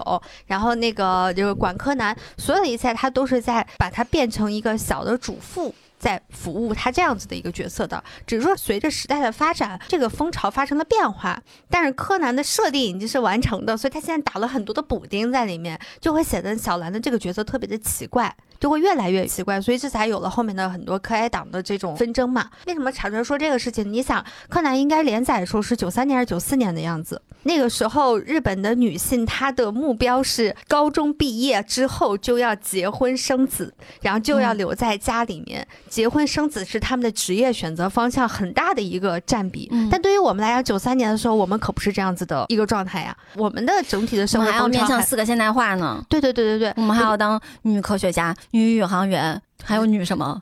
反正 反正就是从来没有想过我要当个妈。就是你很难说我们高中毕业生要去当妈这件事情，这好像一直都不是我们的社会主流。嗯我们还是希望孩子，尤其是独生子女政策实行之后，还是希望孩子能够有一个就是学习更好的一个方向的一个目标吧。所以我觉得这也是可能日本女孩子她面临的这种自卑感的一个问题。你想，她从来不进入社会，上学的时候他们可能课程学习，他们还有什么家政课呀这种的，就直接就把他们推向了一个主妇这样子一个角色。当一个女生成为这样的一个角色的时候，她的手心就一定是向上的。她从哪获得她的自信感呢？嗯，呃，我记得上海译文应该是有出过一个 NHK 的那个叫《东大女生》还是什么的，包括上野千鹤子也有讲过，就是东京大学的女生她在校内是怎样受到性别方面的歧视的。就连最近我一个在日本生活的朋友，他也跟我聊，他在那边就觉得啊，大家可能觉得，嗯，日本生活的挺好的，你赚钱也不是很难，但是实际上日本的女人太可怜了。你读那么多年书，你上顶尖的学校，你出来之后呢，你很可能你遇到的公司把你招进去的原因，就是要给他们社内解决结婚问题。嗯，我的天哪，真的是可怕。就是你进去待个一两年，我就在就是公司内部，就是给你找个丈夫，你就可以自然的不用再工作了。包括我们刚才讲的那个以吻相负，愿君勿察，它里面那个被开除掉的那个女生，她为什么就心里面的怨念很重呢？因为女生很多在进入公司，她都是一个派遣身份，对，也就是说你并不是这个公司的正式员工，你想要成为正式员工是非常困难的。这个女生相当于她是凤毛麟角的那种，成为了正式员工，但是她被开除了。所以，当一个女性她被定义为这个社会的二等公民的时候，你就很难说她不具备自卑感了。嗯，太压抑了，我的天。嗯，她能获得价值感的渠道太少了。我们好歹还可以读书工作，但是他们好像读书工作就只是为了嫁人。你到了这种程度，你能不自卑吗？啊，太可怕了，太可怕了！而且我觉得真的就是这种男性莫名其妙的这个普普性感哈，真的就是根植于东亚男的骨子里啊！真的，我觉得东亚三国吧都一个德行，真的就是你一开始觉得，比如说可能，可能说这人可能看着挺文明的，最后你就会发现他的骨子里其实还是非常的有那种。哎呀，这个男性沙文主义真真是真是东亚毒瘤，我是 真真真的是哎，而且而且他就会对女性的要求，你会发现他们最后还是落脚到要贤惠啊，要有要守女德这上面。啊，嗯嗯嗯，而且我觉得就比如说像我们这代的东亚男性，就他们其实活在一个更撕裂的状态里，就是我自己的一些田野调查哈，就是他们一方面他们其实也是比他们的上一代更西化，就喜欢。去接触一些可能他们觉得有意思的呀，或者是呃更更前卫的一些女性吧，但是最后他们还是克服不了自己文化里的这个。就最近我们遇到了一个非常真实的事情，就我老公有两个好朋友，等于说我们是三家经常在一起玩，我们都结婚了。然后呢，我和其中一个女孩的性格呢是有一些像的，都是这种比较要强的，然后对自我要求很高的，然后是希望自己能够成就自己一番事业的女孩子。另外一个女生呢，没有不好的意思啊，人她就可能是对自己的嗯在事业方面要求没有那么高，她就会觉得我把家庭照顾好也是一件非常好的事情。当然了，她不是那种所谓的贤妻良母，然后被定义成那种裹脚布式的那种女性，不是，只是说我们性格方面和处事方面差别还挺大的。然后这两天呢，我老公就和其中的那个跟我性格很像的那个女孩的老公一起吃了个饭，结果那个男生在饭桌上就说了一句话，他他特别羡慕那个男生找的那样一个媳妇儿，为什么？因为他觉得我们俩都可麻烦了。就是因为我们的要求太多了，嗯，就是你刚刚说那个撕裂，就是完全对应到了我老公的那个朋友身上，嗯，就是他喜欢这样的女性，他觉得这样女性会给他提供很强大的情感支持呀，或者精神力量啊，会觉得啊很有趣生活，但他一方面呢，他又无法接受这样子的女性会对他提出要求。会要求他成为一个负责任的丈夫，成为更好更好的爸爸，要求他对家庭承担更多的责任。他就觉得你为啥对我要求那么多呢？你也可以不用付出那么多。就是他其实，在婚姻关系当中，他更向往的是那种传统的那种感受，但是他又喜欢这样子的女性，就特别的割裂，就烦这种想要又要还要。都要，但其实是作为朋友相处，他是一个很好的好，就是男生就是对我们都很尊重什么的，所以这就很奇怪。呃，人和人之间的相处，你没有深入到一定的层次，你是没有办法看到他的无法忍受的那一部分的。嗯，就是就是，如果你跟他共同生活的话，你们沟通交流深入到了一定的地步，你绝对会跟他崩。嗯，是的，我我觉得刚才狒狒说的那个问题，就是我们的确是生长在改革开放之后啊，你接触到了很多外界的让你觉得好的东西，与此同时，那些东西和它相伴相生的呢，是有可能我们一些既得利益的群体不太能接受的，他的利益受到了一些挑战，被撼动了。但是他们的这个既得利益呢，在他们向往的那个世界里面是不存在的。嗯，就是那边是自洽的，当他利益被触动的时候，他就会开始捍卫，他要保护自己的利益。嗯，那我保护自己的利益呢，就是我去继续去打压你，来巩固我的威信，挺可以理解的吧？虽然可以理解，嗯不代不代表认同。我我觉得姐妹说这个就是特别好哈，我觉得这个就是东亚社会的一个本质啊，就是东亚女性自卑，东亚男性难道不自卑吗？也自卑的很呢，就是大家都生活在这个。层层盘剥的这个父权制社会里面吧，就尤其是你想，这一个男性他出生在一个这么一个非常传统的家庭里，一个就他的妈妈可能没什么话语权在这个家里，然后他的爸爸是一个特别强势、特别呃嗯传统这种父亲的这么一个形象吧，嗯，一个很封建的一个家长吧，我们假设，那最后的结果就是说，这个这个男的从小到大就被他爸打压，打压到他终于长大了，那么他也要去找一个比他更弱势的一个女的去打压呀。对吧？那这个就是一代一代代际就这么传递下去。为什么还有那么多妈宝呢？我也觉得我很难去责怪妈宝关系中的这个妈妈，因为通常这个妈妈她也是在情感上完全没有得到满足的。嗯，她可能她的丈夫是一个从来不会去表露自己感情的一个典型的东亚男性。嗯，然后两个人从来没有过真正的沟通。嗯，也不关心她的情感需求。那这样的一个妈妈，她的情感需求就什么是她的出口呢？这个时候，距离她最近的就是儿子了。嗯，就两个人就会自然而然的形成一种很畸形的情感需求和满足的关系。你没有办法说哪一个人他要承担百分之百的责任，就是大家都有责任，所有的人都在共谋。父权制承担这百分之百责任，是对不对？啊，就是这社会形态决定的。天哪，我们又跑了，咱们再拉回来，拉回来，拉回来，咱们再说回这个。今天这一期节目，我们就是各种的跑题。对对对，但是说的很深哈，咱们都说的很深刻。就是咱们下面还要说，就是我觉得比较有意思，就比如说憧憬高品质男性嘛，啊，叫长得帅嘛，有能力，做家务，有经济实力，有名气。而且我觉得特别有意思的是，就是第一个点是这个有能力比长得帅。更重要，有对有能力占了百分之五十五，长得帅才占了百分之二十二。那有可能有能力和长得帅还是有重合度的，但但有超能力就只占百分之二。那还有反社会百分之六，反社会 百分之六，这百分之六的 ENTP 男男主。你 对自己的定位非常的清晰。ENTP 就是反社会啊！那你想想，最大的 ENTP 男主是谁呢？你想想那个小丑，对吧？还有孙悟空，这都是杰克船长，这都是巨反社会的人。我最喜欢的就是 ENTP，因为你是 INTP 啊，姐妹，我们就是属于这种啊，是是是，CP 自我欣赏，自我欣赏，NTP 互相爱啊。哎呀，我的人生的第一个假想男朋友叫孙悟空，绝了。爱他很多年，你看孙悟空就是一个有能力值很高的，嗯，是吧？身体也高，高品质男性，还反社会，就是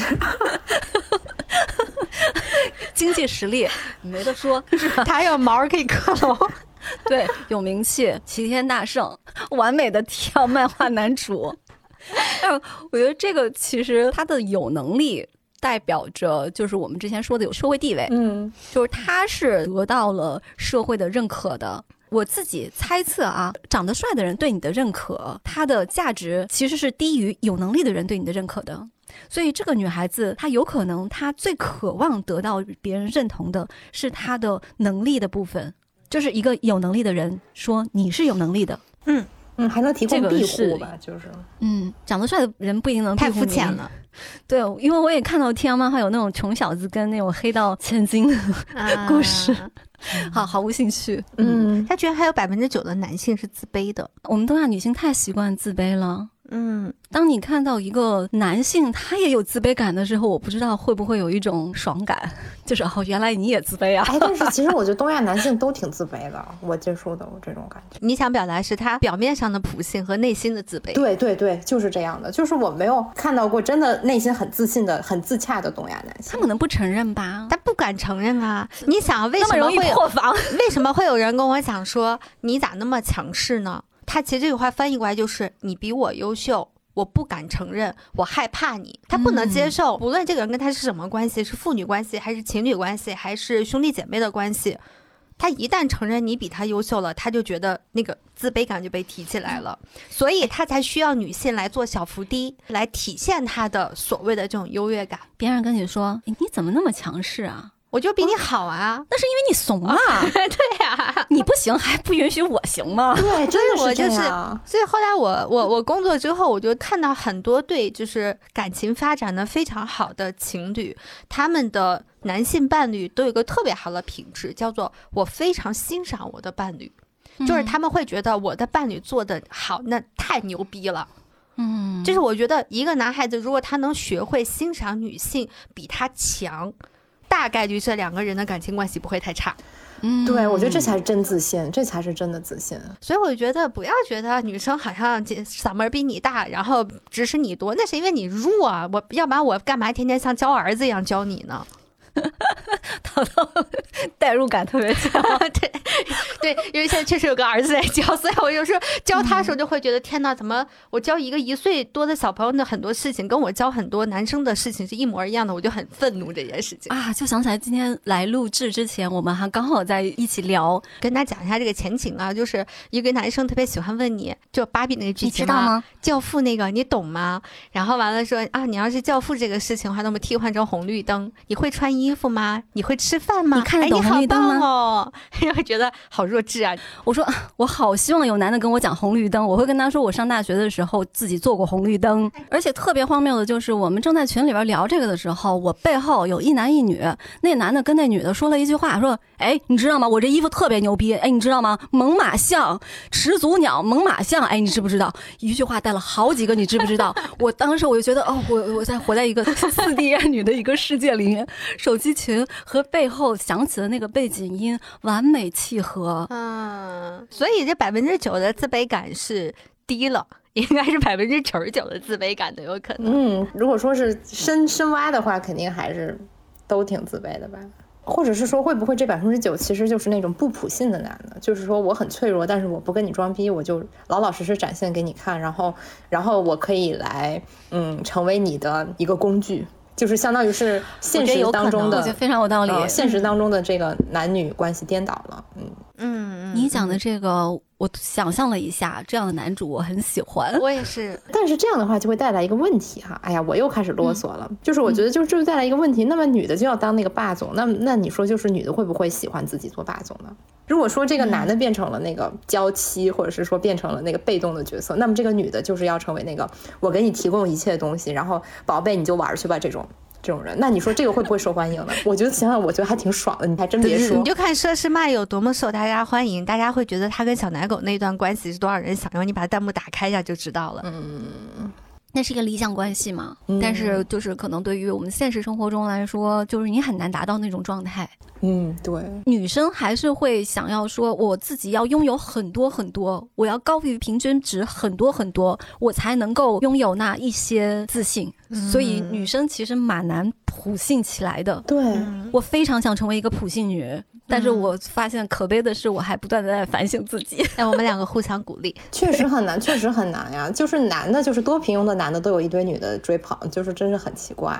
也不是说追捧吧，就是他总能找到追捧他的女的，应该这么说。但是我觉得这个代价就是说他就要往下找。但是呢，你看这个就是男的和女的有一个不同，就是男的好像不在意往下找，但是呢，女的就是必须要憧憬高品质男性。我们的性幻想里不能说跟一个什么比自己智力上或者是阶层上都低很多的一个男性，展开一段浪漫关系，也有哈，那种是属于那种 dirty pleasure。我觉得是因为这个社会的整体架构本身还是以男性为主导的。如果我们女性向下兼容的情况下的话，就是意味着你本身拥有很少的资源的基础之上，你拥有更少的 资源了。因为我们成长的过程中。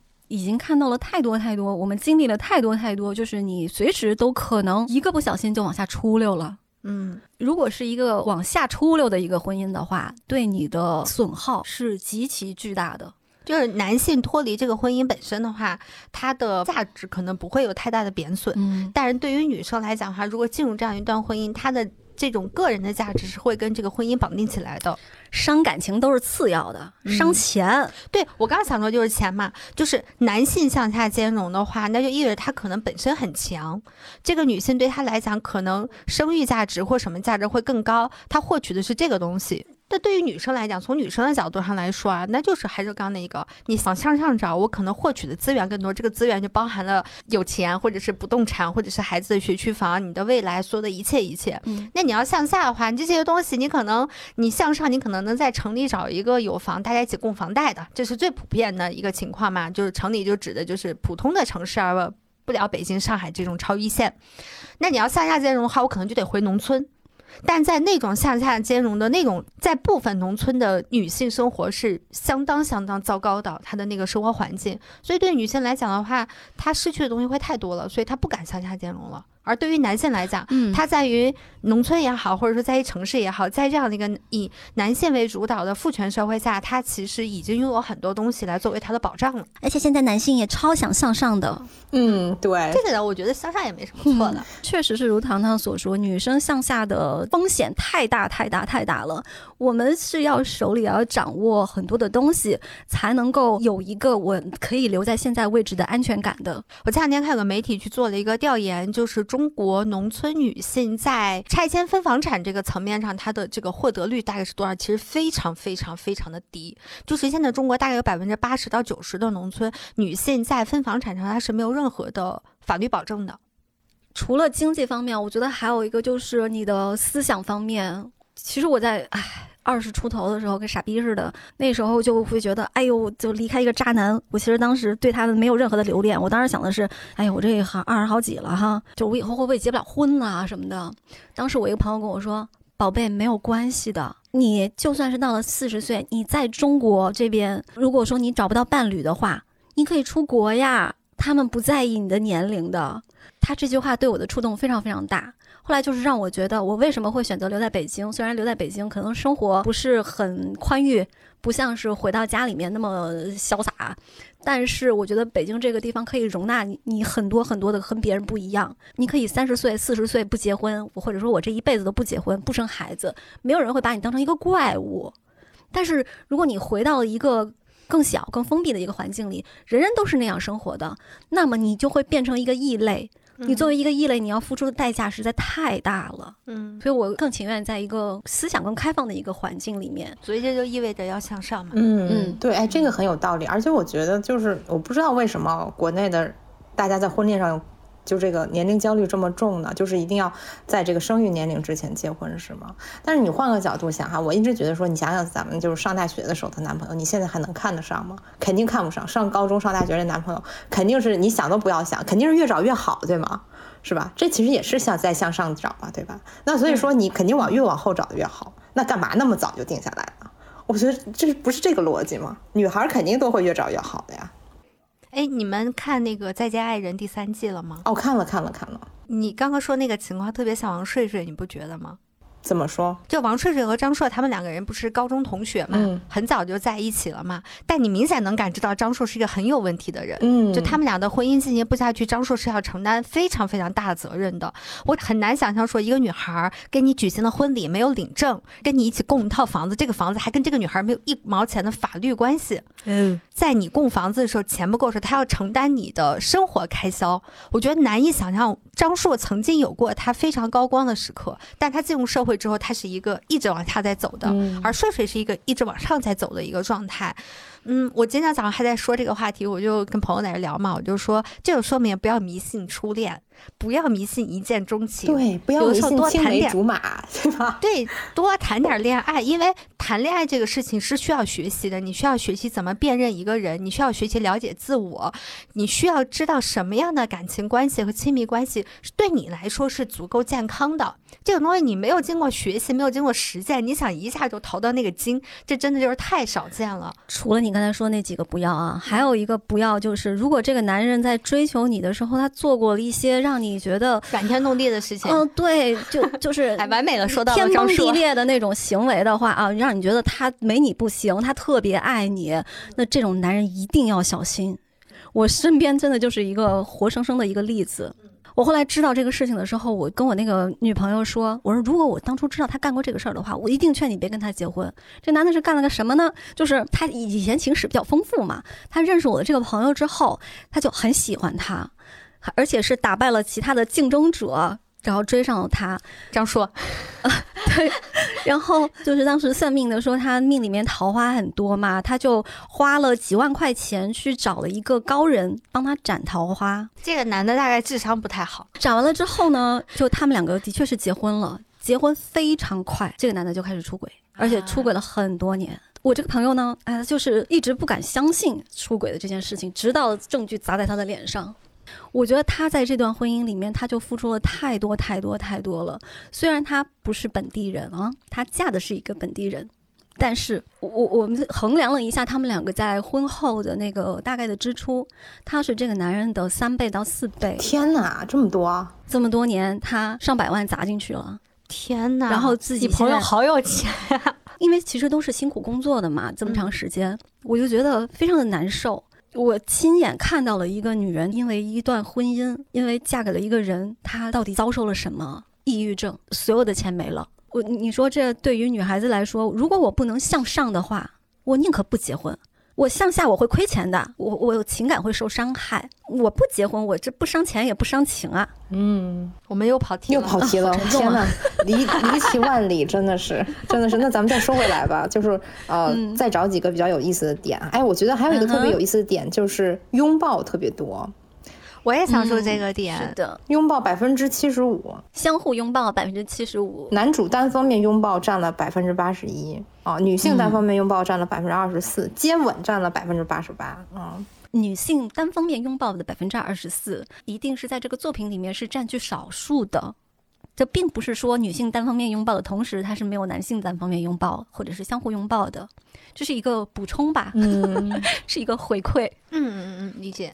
哎，我不知道你们两个人会什么感受啊？就是我在亲密关系当中，不讨论性的这个方面，我对拥抱的需求是非常高的。那我也是，我也是，我觉得大家都是吧？应该是的。就我会觉得它比单纯的嗯啪啪的需求要高出好多好多倍。而且我很讨厌、很反感的一个就是，呃，拥抱一定是和之后的上床是绑定在一起的，就好像你跟我拥抱只是为了跟我上床而已，很烦，fuck。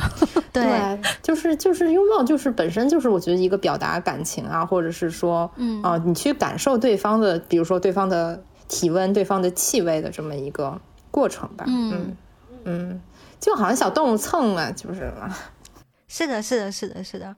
而且我觉得拥抱是一个比直接的性关系更容易加强亲密关系的一个行为。嗯。两个人有的时候你不需要天天都上床，但是你每天都有一个拥抱的话，两个人感情也不会差。嗯嗯，因为你知道，性对于人来说是本能，在男性身上会更加明显一些。你如何确认他对你的感情呢？是通过你们发生性关系吗？啊，不，他们没有感情的时候也是可以发生性关系的。那我对他，那我确认他对我有感情。就是通过跟性无关的拥抱、亲吻，都是都算对。所以不是有很多欧美的电视剧里面有讲两个人 dating 的时候，可能他们可以发生关系，但未必会接吻嘛？一个是欲望，一个是情感。嗯，那说明我们真的很缺情感。嗯，真的是。而且我再就是，我觉得就是肌肤之间的摩擦也是一种人的本性吧，人本性的欲望。是，嗯。可以爆一个料，就是怀孕阶段你是不可以进行性行为的嘛？可以。呃，就我我当时那个情况比较特殊嘛，医生还是就是说，就是安全为妙，最好不要。呃，我们当时解决这个问题就是靠拥抱和抚摸身体，不用想歪了，没有什么其他的，嗯，就是单纯的我可能摸摸你的手臂，摸摸你的后背。我们两个人还专门去查过这个方面的相关的一些就是研究，其实你仅仅是抚摸手臂。就可以缓解你本身的欲望焦虑，而且是大幅缓解。它可以让你们两个人在一个很特殊的阶段，即使没有办法发生关系，但依然可以保持非常好的这种身体上的感知。那咱们就要说到为什么要看 TL 漫画，这个其实咱们之前已经讲过了，就是说治愈嘛，最重要的就是一个安慰，一个治愈，而不是说一种兴奋和刺激。他的调查里面就有说，男性向的漫画对于男性来说，它也是一种治愈，包括你刚才说的那个“完蛋，我被美女包围了”，对，它也是一种对于现实中的 loser 们的一种治愈，就是现实中我不可能有那么多女孩子喜欢我，现实当中不是每个人都可以成为这个公司的老板呀，又有那么多钱。现实中，我我。我我有可能像男主角一样欠下巨额债务，但是我欠下巨额债务的同时，不可能有那么多的女女女孩喜欢我。嗯，我当时看到有人在下面评论，我觉得挺有意思的。有个男生说：“是时候让他们看到男性的消费力了。”对，我觉得这也是个很有意思的一个点。这个就是这个项目成功的很重要的一个部分，因为它的大量的购买它的用户，并不是真正的游戏玩家，他就是一部分在情感需求上完全没有被满足的男性。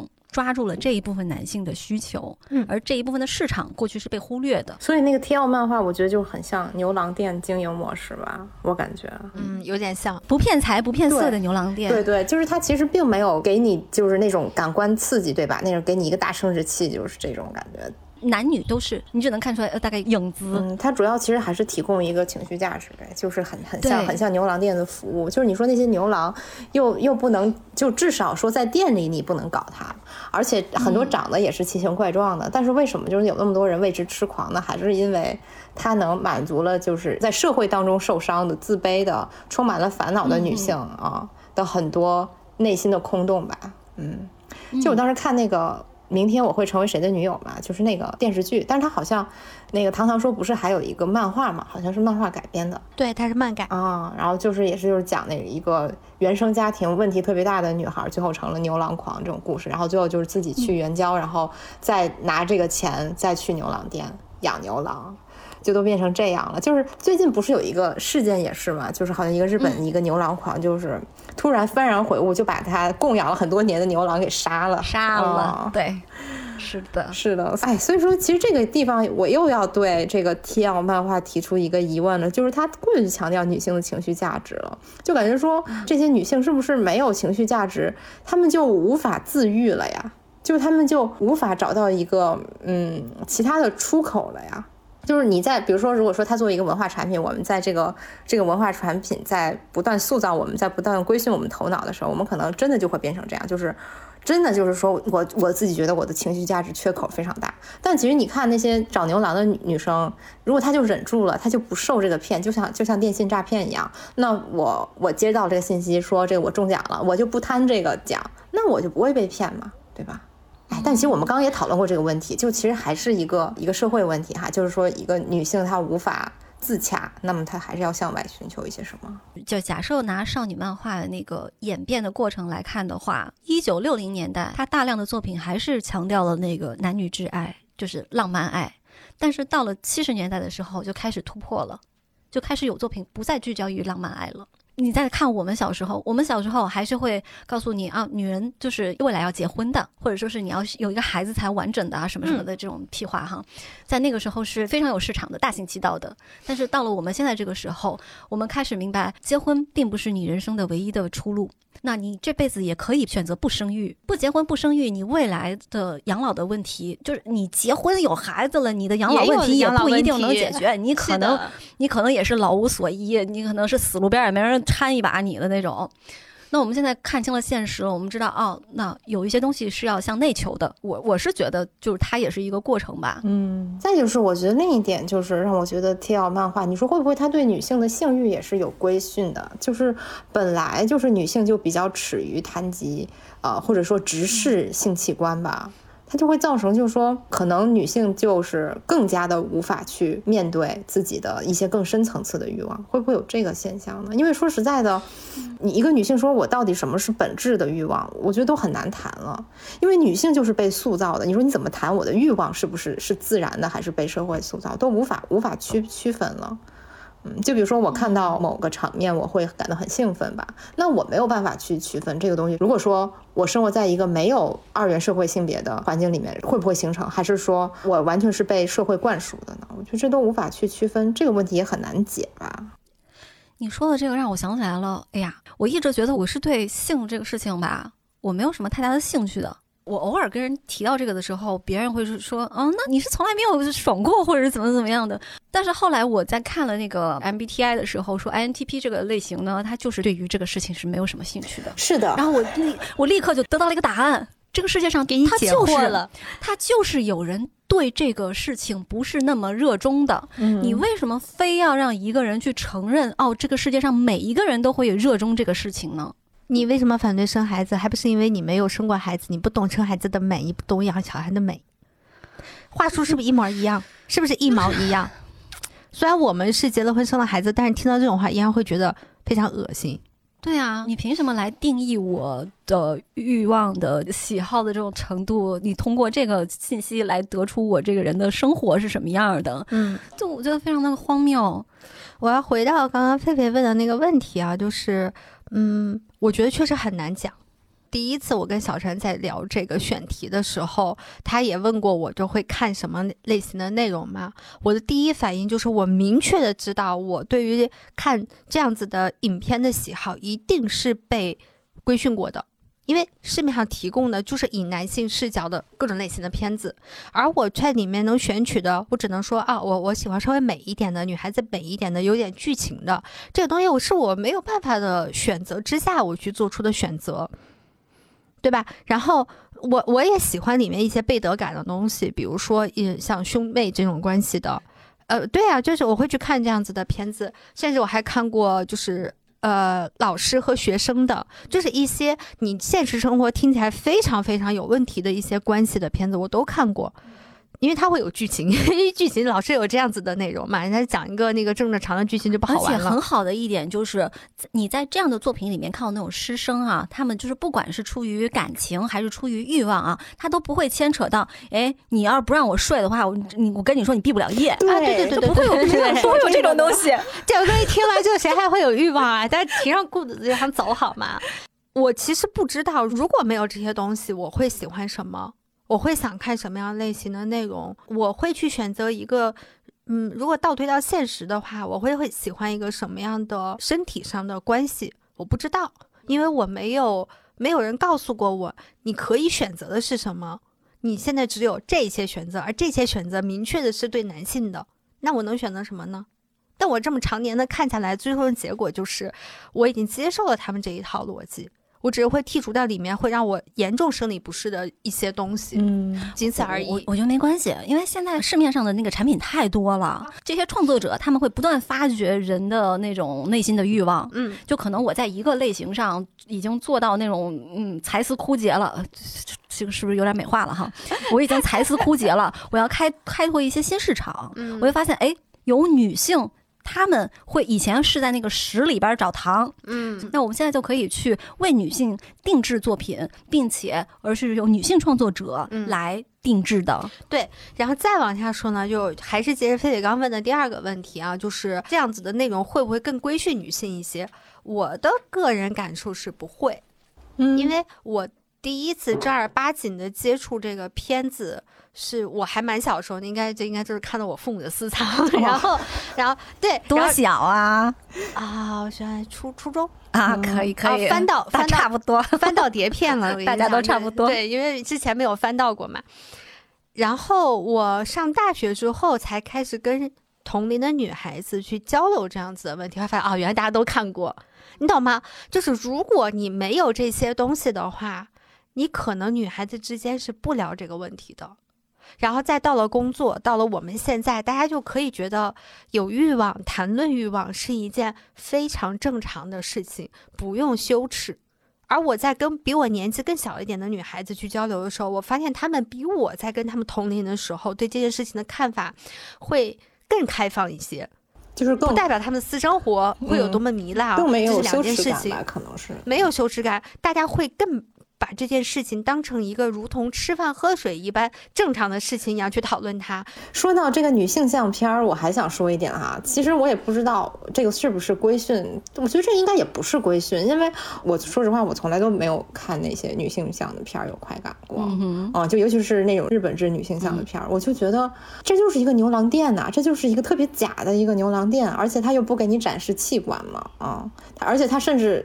有意的回避就不光是打马赛克，所以我就觉得说，什么样能让咱们 ENTP 人爽到呢？就是强刺激、高刺激，对吧？所以说要看那个，没错，要 看没错。对你比如说欧美片里面，他又不打码，然后又很大，然后那个男的可能还健身，身材很好，然后展现出来烧开门冰箱，并且会有一些高难度的动作。对对，我想起来咱们之前讨论的，说是喜欢看有剧情还是没剧情的。对对对，嗯，他暴露了他的 MBTI 之后，我算知道他。为什么我们不爱看剧情？就是你这个事儿明明是让我解决生理上的一个需求的，你偏要给我讲故事在这儿。对，就是，而且还讲的特别无聊的故事，我就是看不下去啊。主要是因为你知道，这所有的故事都是为了后边这个正餐服务的，然后你就觉得不必不必，真的不必。我就想小时候看那个《本能》，特别早以前，算是一个性启蒙吧。这个片子它。前面讲的是啥故事，我已经完全不记得了，因为我每次只会快进到那个床戏的部分，然后看，哦哦哦，好好，然后完了，就是爽啊，所以我就是要爽，到现在都没有完整的看过一遍《本能》。对，所以说你想想，为什么我会有时候觉得这种所谓的过于强调是女性向还是男性向，也会造成一种规训，就是你假设一个女孩。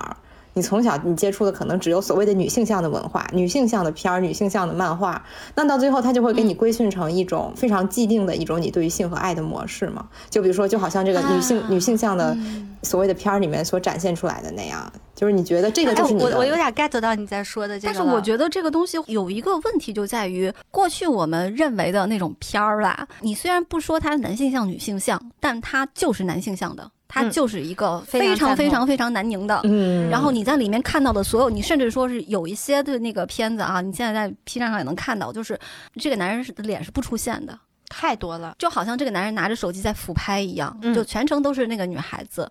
就我其实是不看这种的，我就非常讨厌。我觉得可能他不是说对于女性向的作品在进行一个新的规训，我觉得他是很艰难的从过去的男性向的作品里面再分离出来，嗯。可能未来会有更多、更深入的体察女性喜欢什么，就自发的喜欢什么的，就像是你在同人志里面发现有各种各样第四爱啊、什么泥塑啊什么的，这也是大家一个自觉的突破吧。嗯，我或者说我觉得可能不用去分男性和女性，就是分不同的取向吧。我觉得。嗯，就可能有些人的取取向就是更加温婉的，有些人就是喜欢刺激的，有些人是来求治愈的，有些人是来爽一把的，就是大家不一样嘛。就是你把它分成不同的类型的取向，就好像说，你看我们点开某站，就我们会翻翻出很多很多的各种各样的形式啊。那其实我觉得女性向可能它以后就不应该叫女性向，而是应该叫比如说治愈系或者是什么的。那很多男的其实也喜欢看啊，我真是这么觉得。就是我之前就是小时候看片儿的时候，就是因为你知道男性向有很多非常粗暴的，就是很强迫的那种片子。但是我最后发现，其实大部分男的其实他非常不喜欢强迫一个女的，就是只有你说你。得多变态的人，他才真的就是愿意去去干这个。就是你得多没有魅力，才能必须通过强迫让别人跟你发生关系。是的，这个对于一个我觉得心智正常的男性来说，这本身就是对自己的一种侮辱吧。就是嗯，我要通过一种强迫手段才能行。所以说，其实，嗯，我有时候真的是觉得，越是这种文明高一些的阶段，或者是人心智成熟了之后吧，可能大家。男与女之间的区别并不是非常二元、非常对立的，还是要看个体差异。所以说，可能未来来讲，我们可以说。把这些分类更加细分，而不一定要说就我就是一个男的，或者是我就是一个女的这个样子。嗯，就包括这个恋爱统计的这个木田翠，他在做这个调查的时候，他后面也说，男性向的这一类的漫画呢，似乎走向了一个瓶颈。发现男性向的很多漫画，他也开始像男性向的片子一样，忽略男性这个本体，不管是他的面部还是什么，不是有那种戴面具一个价格，不戴面具一个价格嘛？嗯，会尽量的弱化这个男性的存在。漫画片子都是这样的。那他就说，其实这个他也是对男性的主体性的一个削弱和剥夺，反而是男性更多露脸是在女性向的作品里面露脸的。他又说，男性向的作品如果想要对男性真的有一定的治愈作用的话，反而是应该去向女性向的作品求得一些经验的。嗯，嗯很有道理。顿时觉得，哎，很有道理。对是的，对是的，确实是一个研究学者。嗯，我之前在看这份调查报告的时候，里面有一个数据就很有意思嘛。他就说，为什么 TL 漫画里面很少见到女性上司？看完这个报告之后，我很快就看到了有一个女性上司和男性下属的，那确实是很少，因为我翻了那么多，我就只看到了这一部，并且它的标题是原文我不记得了啊，但是它意思是我是一个女性上司，你为什么会对我有兴趣？我觉得这是我们东亚文化对于掌权女性的一种长期污名化的东西结果吗？结果对你，比如说王自如和董明珠，然后你再去想想现在的佘琛曼和他的小奶狗，以及你再去想我们看到的欧美的职场剧的里面的女性，你会发现这些有一个巨大的区别，就是她的性魅力。就是我们嗯仿佛觉得一个女性一旦要成功，你就必须得 cover 掉她的性魅力才行。嗯然后佘诗曼在里面保留了强烈的性魅力，在新闻女王当中，从她的妆造啊各种层面上，她在努力的打破灭绝师太这种感受。我说这新魅力不是说一个女性她自我 cover 掉了，是社会认为她不应该拥有这部分了。除了这个问题，还有一个就是，如果一个权力结构上位者的女性的话，她面对的是一个下位者，在外界自然而然的会把它解读为一种你是在权色交易，嗯，你跟这个女上司在一起，你就是为了要换取一些利益，或者说是换取一个职位，并不会认为你真的是受到这个女人的吸引的。嗯不过女下属跟男领导也差不多啦，也是也很容易这样。而且我觉得女性还更容易被污名化，可能根本跟这个男的都没什么事儿呢，就被污名化了。我当时看这个报告里面关于这个问题的解读，真的让我醍醐灌顶，嗯豁然开朗。之前你会觉得，哦，他是不是在固化一种刻板印象？他一定是男性是上位，女性是下位。但是他在里面讲的那个原因，却让我觉得有一些感动。正是因为我们在现实生活中看到的女上司太少太少了。就是太多的女性，她没有机会走到一个职场中上位者的一个位置，嗯所以这种情况下，我们是很难去带入一个极其难以见到的一个现象的。嗯如果说我们 TL 漫画它给大家提供的是一种在心理上浅层代入的一种安慰的话，当我无法代入的时候，这个东西对我就起不了任何的作用了。嗯所以木田翠他认为的结论就是，女上司很少，并不代表大家就希望要一个只有男上司没有女上司的一个社会。嗯其实有问题的是当下这个社会本身。嗯，它只是如实反映了这个社会本身的现状。如果说你想要描绘的那个世界观和我们的现实生活差距太大的话，你是没有办法代入的。但是如果跟你的现实生活一模一样的话，你也没有办法代入，就你很不愿意代入你的现实的残酷生活。我非常认同你说的，然后在你说的同时，我还继续刚琢磨了一下我刚刚说那性魅力的问题。我突然想到一点啊，就是大家默认女性最有性魅力的年龄阶段是二十多岁的小姑娘的状态，嗯这是默认的。你到了一个女上司的时候，你默认的这个女上司一般年龄都是偏大的，所以在年轻和年不能说年老，就是年龄偏大年长对年长的这个过程中，性魅力就是在逐渐衰减的。我我说的不是我的观点，而是社会的一个默认的一个价值观。一个女性的性魅力只来源于她的身体和她生育能力，而对于男性来讲，他的性魅力在社会上默认的，除了身体本身以外，就除了他有八块腹肌以外，有权有钱，也可以他成为他的魅力的一部分。现在多了哑巴，是男人最好的医美。我 不好吧，我接不下去。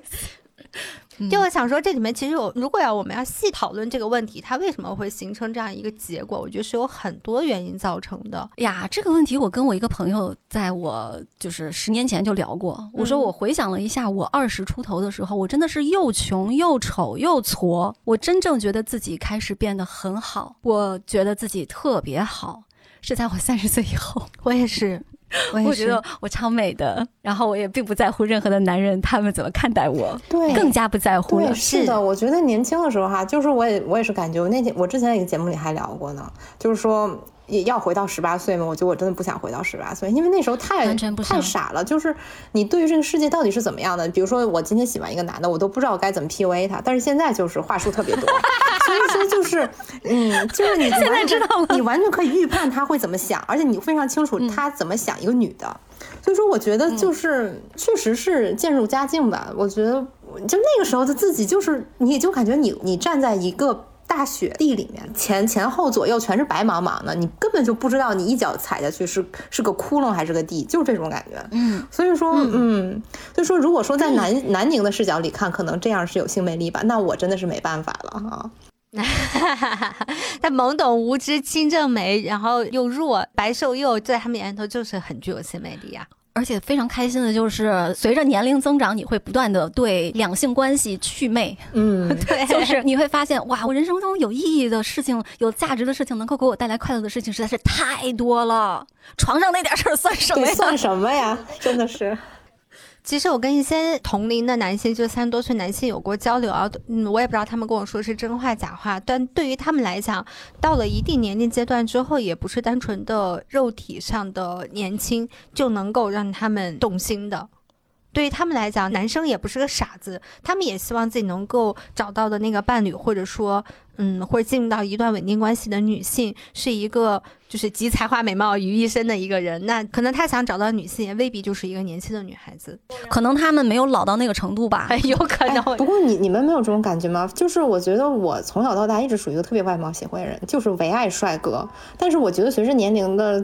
长大，我就突然有一天，我我就是觉得，就是在蹦迪的时候，就看到一些长得好看的男的，我就是觉得说，这些男的就像韭菜一样，割了一茬还有一茬。他们这个年轻美貌，虽然说现在是这样，但是他们过了这个岁数就毫无价值，就是完全就是可以被取代。就是我记得是谁，是李嘉诚说的嘛？就是这个年轻貌美的女孩就像货架上的可乐。只要拿了，他还会再有的。年轻貌美，它本身就是一个，无论性别都是一个这样。对啊，我觉得现在，我觉得我看年轻貌美的男性，我也有这种感觉，就是他就是一些韭菜。如果你有其他的其他的价值，你再加上你貌美，那是最好的。但是如果只有这个，就是哎，就是很快贬值吧。我觉得，我现在都是看聪明、伶俐、可爱、爽朗的女孩儿。是，我我怎么不看，已经不看男的了，是吧？而且偶尔在地铁里面会瞟一眼哦。我我今天来的路上还在想，哎，今天这个地铁里面的男孩子质量不错，嗯，然后就过眼云烟就完了。他们不会在我的心里面荡起任何涟漪。但是女孩子因为有同理心，我就知道他们像现在这么棒是有多难，嗯，所以我会会觉得非常容易欣赏他的光芒。嗯，由外貌带来的光芒对我已经没有任何的作用了，就因为很多人现在就是外貌成为了他们就适量行凶吧，就他们是适量傻逼，就是 说太对了。无论男女，这个这句话是不对男女，不对男女，对，就是仿仿佛长得好看，你就可以蠢，或者说是你就可以把自己弱化、矮化，变成一个大傻逼。太普遍了，所以我已经对好看的人有一些免疫了。你知道我这个，你你说这个事儿，我有一个印象特别深刻的场景。若干年前，我们某一档男爱豆选秀节目，我确实已经忘了他的名字，因为看了个先导集的开头，我就差点把我们家电视扔了。就是一群男生在一个很大的一个像体育场一样做成的那种宿舍里面，都是上下架子床，然后开场的就是男生们在整理自己的床铺。然后下面的故事就是，里面百分之九十的男生不会套被罩，有一个男生会套被罩，就成了这个场面的高光。然后各种花字对他夸奖。我当时看完干嘛呢？一帮二十岁的男生告诉我不会套被罩，这是一群弱智吗？我好生气，因为我自己是干综艺导演的，所以我从来没有想到我们要在里面去塑造这样一群人。我会觉得有病吗？这个导演组，就是我会觉得，你说那里面的小哥哥们长得好不好看？嗯，从颜值程度上来讲，能上这个节目的，在早年还没有被一茬一茬割过的来讲，还算不错。但是你看到那个场景的时候，你就幻灭了。一群男生告诉你，长那么好看，男人告诉你我不会套被叫，人的嘤嘤嘤。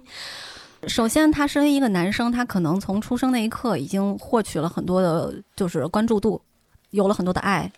有了很多的不应该他承受的爱，于是让他变成了有点废物。然后还有就是他长得好看，他受到了太多超过他承受范围之外的关注和爱，他的美貌变成了一个减分项。我也有刻板印象，就是他长得好看的话，我首先会想啊，他智商过不过关呀？我能不能讲话呀？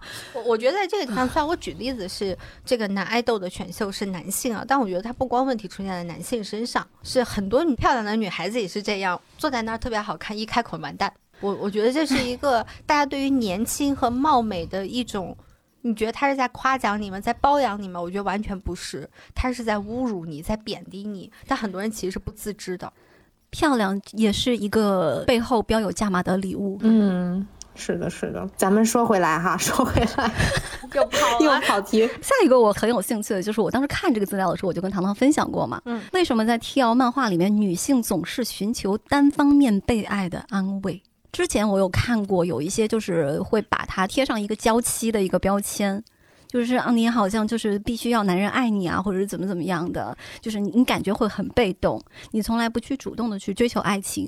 我刚开始觉得，哎，这个话是有一些道理的，但是这个木田翠他得出的一个他认为的结论，就完全能够说服我。他说的是，在所有的案例中，包括那个 Lady Comic，都存在着男性主动、女性被动的这个格局。这个对于女性来说，主角可以逃避某些责任。通过让对方主动出击，那你爱一个人所需要的努力和热情，以及被拒绝的风险等等，都是可以由对方来承担的。如果对方变得主动，你就可以用“我不想”这样的借口，这样就可以在一个更安全的位置，从你不需要负责任的位置来得到治愈。嗯，这也是黄阿丽说的那种躺平嘛，就是说，因为我在现实世界当中我太累了，我又要管丈夫，又要管孩子，要操心家务啊，每天就忙得不行，所以说，在我自己的这个性幻想当中，就是我只想躺平，我只想被被掌控吧，觉得是应该是这个道理吧。而且在这种作品中，因为男性他是不会呃像三次元的世界里面。你还没有办法把握他的主动出击背后有没有什么其他的东西在，他会不会让你未来面对各种各样的风险？就是安全的，就是这个 T L 漫画当中的男的，就是默认是好人。就算是像一个典狱长那样子虐你的，给你各种调教的，他也是爱你的，最后会为了让你帮你越狱而甘愿做人质的。哎呀，不过这个也是很复杂。我觉得这个其实也就是像咱们刚才说的，就是虽然他比起南宁是进步，但是其实他在另一个角度也是规训哈，这个不可避免。是，当你不愿意去承受你主动出击所带来的一切被伤害、被拒绝的风险的话，这也代表着你可能在。爱人的能力方面是有很大的缺失的。对的，是的，说的太对了，就是这样。就是这也是我在看这些漫画的时候，就是在做这些调查的时候给我的一个体会吧。就是这些女性其实她没有任何爱人的能力，甚至没有就是正常的社交能力跟男的。就是说，我不用理解男性，我不用去预判，就是这个敌人他到底是怎么想的。他今天是想跟我暧昧一下呢，还是说咱们就？来搞一下这个肉体交流，就是就他都完全不用去想这些，他不用去做任何的努力，他只要像一个咸鱼一样躺在那儿，就等着这个男的来引导他就行了。其实我觉得，从某个角度看，也是一种规训吧，就是他会把女性的空间给变得很狭窄。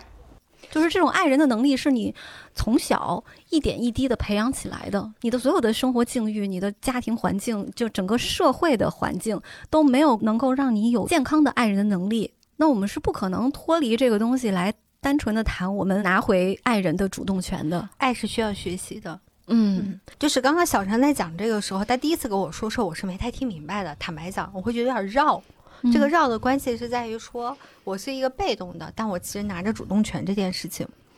然后，但是你们刚刚在聊的时候，我主动选择了被动。对对对，我突然间想到了，就是还是说回到再见爱人这个事情啊，就是里面有一集，就是老刘和傅首尔他们有过一些让彼此还蛮伤心的一些交流之后，在他们的结婚纪念日的时候，老刘送了他一个在沙漠里面搞的那个沙漏，你还记得吧，菲菲？不是还做了个横幅吗？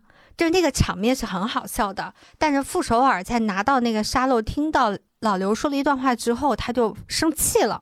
我其实刚开始一直没有 get 到他为什么生气，后来他那个观察室的人去分析的时候，我才意识到这个问题。就是老刘在那段话里面，他依然表达就是我们两个人的关系是否还要继续，由你来做决定。然后傅首尔就生气了。但傅首尔为什么生气呢？是因为在他们你躺的好平啊，是在他们两个人过往的生活当中，大大小小的事情，可能情感关系的推进，也一直都是由傅首尔在去做努力，做出一些决定。我不能说他做的就一定是好的事情，或者说他在很积极的推动一些事情，而是说他可能被迫或者是主动去做了很多决定，去承担了很多责任。而在这一刻，他发现，即使在他马上就要离婚的这个瞬间，老刘依然看似很好你还是没有努力争取一下下呀，你还是没有表达出来你想跟我继续在一起呀。那你的态度只能让我觉得，哦，你应该是不想跟我在一起，或者说是你没有能够承担起做决定的这个责任的能力。我觉得傅首尔甚至都不是需要老刘说我还想跟你在一起去挽留他，而是傅首尔想让个决定老刘去就是决定。走还是不走，这个决定应该由你老刘来做，而不是什么事儿都丢给我傅首尔。哎呀，我真的是太理解了。他愤怒的是这个点真的是我太理解了，因为我总找老刘这种男的，就是 啊，就是我刚刚我刚刚还分手了呢啊，就是最最近喜提一个这个出轨的男友，这个事情我以后要大讲前男友还前男友，现在已经是前男友了，这个事情我我后面要大讲一下，听众朋友们欢迎来听啊，我大骂渣男啊，但是但这期 我们俩一定会对对这这期就不展开了吧，但是我当时看这个赞家人，我真的就是觉得我总找老刘，我找的好多男的都是这种优柔寡断，没有办法做决定。这个关系里全是在由我来推动，我真的非常累。所以说，从这个角度来讲，就是我也挺理解黄阿丽说的，为什么有时候我也需要躺平一下下，就是可能、嗯、对对对对嗯对。是，所以我觉得，当回到我们刚刚说的，就是单方面被爱，或者说我需要主动去选择躺平来掌握主动权的话，我觉得就能解释得通了。就我不想事事责任都在我，事事推动都在我，那你又在干嘛呢？要你何干呢？那这个决定给你吧，不要什么坏人都要让我来哎干，。但是你觉不觉得，如果嗯是那样也挺好的？就是如果是一个女的是一个霸总，就是我一开始喜欢你，你不喜欢我，但是呢，你迫于我的权势，霸王硬上弓对你迫于我的权势，你不得不跟我好，最后被我搞着搞着，你就说啊，我爱上我说服了斯德哥尔摩了，你这个也挺爽的吧？要是不是小奶狗？吗？这个叫小奶狗吗？要不然他为啥跑去给佘诗曼那个做饭呢？大家都说完了完了，小奶狗动真心了。姐姐本来只是想给你走个肾，结果没想到你走心了。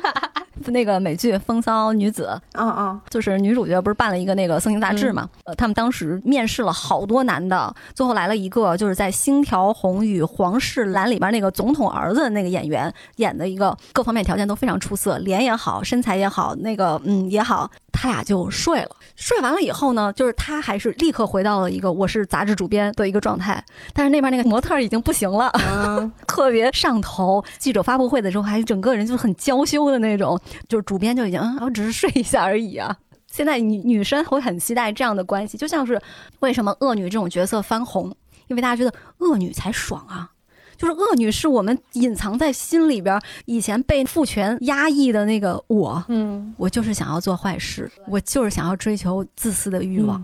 而且就是父权制当中的恶女，其实就是非常正常的人类，就她并不恶。对啊，嗯就是那些女孩子干的事儿跟男人干的事儿没什么区别。对，就是普通男的干的事儿嘛。就是为什么搁男的身上就是哇，你这个人嗯有魄力，然后嗯就是攻击性在你身上就是一个正面的词。哎妈，这简直是我生活当中的真实写照在。在女孩子身上就是一个你你给你的性魅力减分，你嫁不出去啊，你这不行不行，太强势了。哎，我很我很期待很快有诞生狒狒上的 女霸总，霸王硬上弓，各种调教。是大家不写我写了，真是。在这个报告里面，还有一个非常有意思的一个结论，就之前在我们简中的那个网络环境里面也有传播，就是在男性向作品和女性向作品，它到的最后一步。就是男性的那个呃，对对对，男性向作品有百分之九十四左右是表现了那一个时刻的，嗯但是女性向的作品只有百分之四十三还是四十六，也就是说，在女性向作品中，这个东西对他们来说不是刚需。就我在意的是前面的很多我们的嗯身体交流，我们的情感交流，嗯但是最后那一刻并不是必须的。嗯但是在男性效作品里面，它是必须的。它这个方面是表现了男性的以 com 为中心的文化，嗯但是女性向的作品就恰恰是在这个地方是对它进行了一些驳斥的。结合现实生活，确实也是这样的。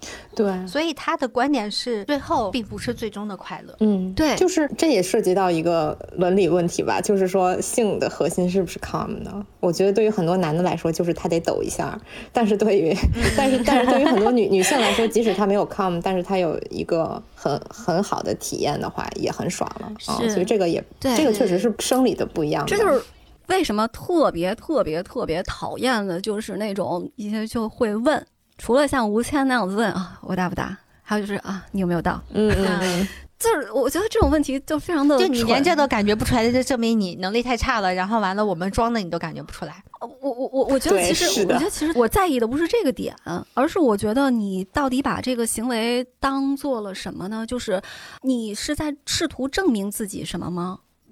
就是现实的数据，就是女性她有百分之多少了？她一生都没有感受到过。但说实话，这一点我经过我的一些女性朋友的生活经验告诉我，这是能力和大小的问题。就是你可能没有的，很大概率是没有找到那个适配你的。所以女孩子要出去去找到自己爽的那个，而不要去纠结于跟这一个男生之间你为什么没有爽。首先，作为一个 INTP，我并不是特别在意这一点。其次，我觉得他会在意其次，我觉得这个东西并不一定要从一个人身上寻求，你有很多其他的方式可以达到呃你的快乐。嗯，我并不是说我没有我，所以我要出轨，所以我要去找一个气大活好的一个男的，我才能行。就就是有太多可以替代了，你用很多很多的现在那些产品，都五花八门的。我觉得，所以我说这是一个个人感受问题嘛。对于你来讲，可能这个事情可以是这种解决方案，但对有些女性来讲的话，她会觉得我不想拘泥于某种关系，但暂且不谈道德问题啊，我只想让我生理爽的情况下，我为什么不可以去找一个让我这个能能够爽的男性呢？就男性可以是选择其一，玩具也可以是选择的其一，这不并不冲突呀。我的目标就是让这些人不要再问你有没有爽啊。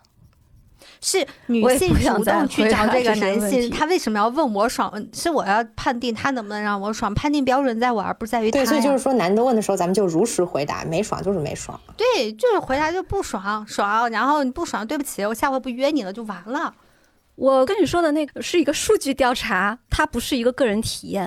嗯就是他有可能他的个人体验是啊，我跟我的老公或者我跟我的男朋友不行，我跟另外一个人 OK，嗯，但是他实际上的那个数据调查的结果就是很多很多的人他是一生都难以达到的，它是一个生所以我认为的原因。我认为这个东西就是它不那么重要。重不重要这件事情真的分人，有些人觉得很重要，你就觉得不重要。我觉得这没有什么冲突。对，嗯你为什么一定要去说快感不重要这件事情？那对于我身边就真的遇到过，人家那女孩就告诉我，就说我一周要是跟不跟我老公来上那么两三次，我就是不爽。那我还有遇到我我闺蜜我跟我讲说，她有一个朋友，她老公天天出轨，然后她就是不跟她离婚，为啥？因为她老公实在气大火好，她就是图那样爽，她就是不跟她老公离婚。那你说那这那咋办？人生就有人家有这种选择，你不能去否定人家的选择呀，对不对？但是我觉得可能有些人真的觉得，就是性在生命当中，生命当中占比很低，对占比很低。我觉得也确实是。再就比如说，有时候很正常。人也得选择，比如说你就找了一个特别适合结婚的男的，但这个人就是不能让你爽到。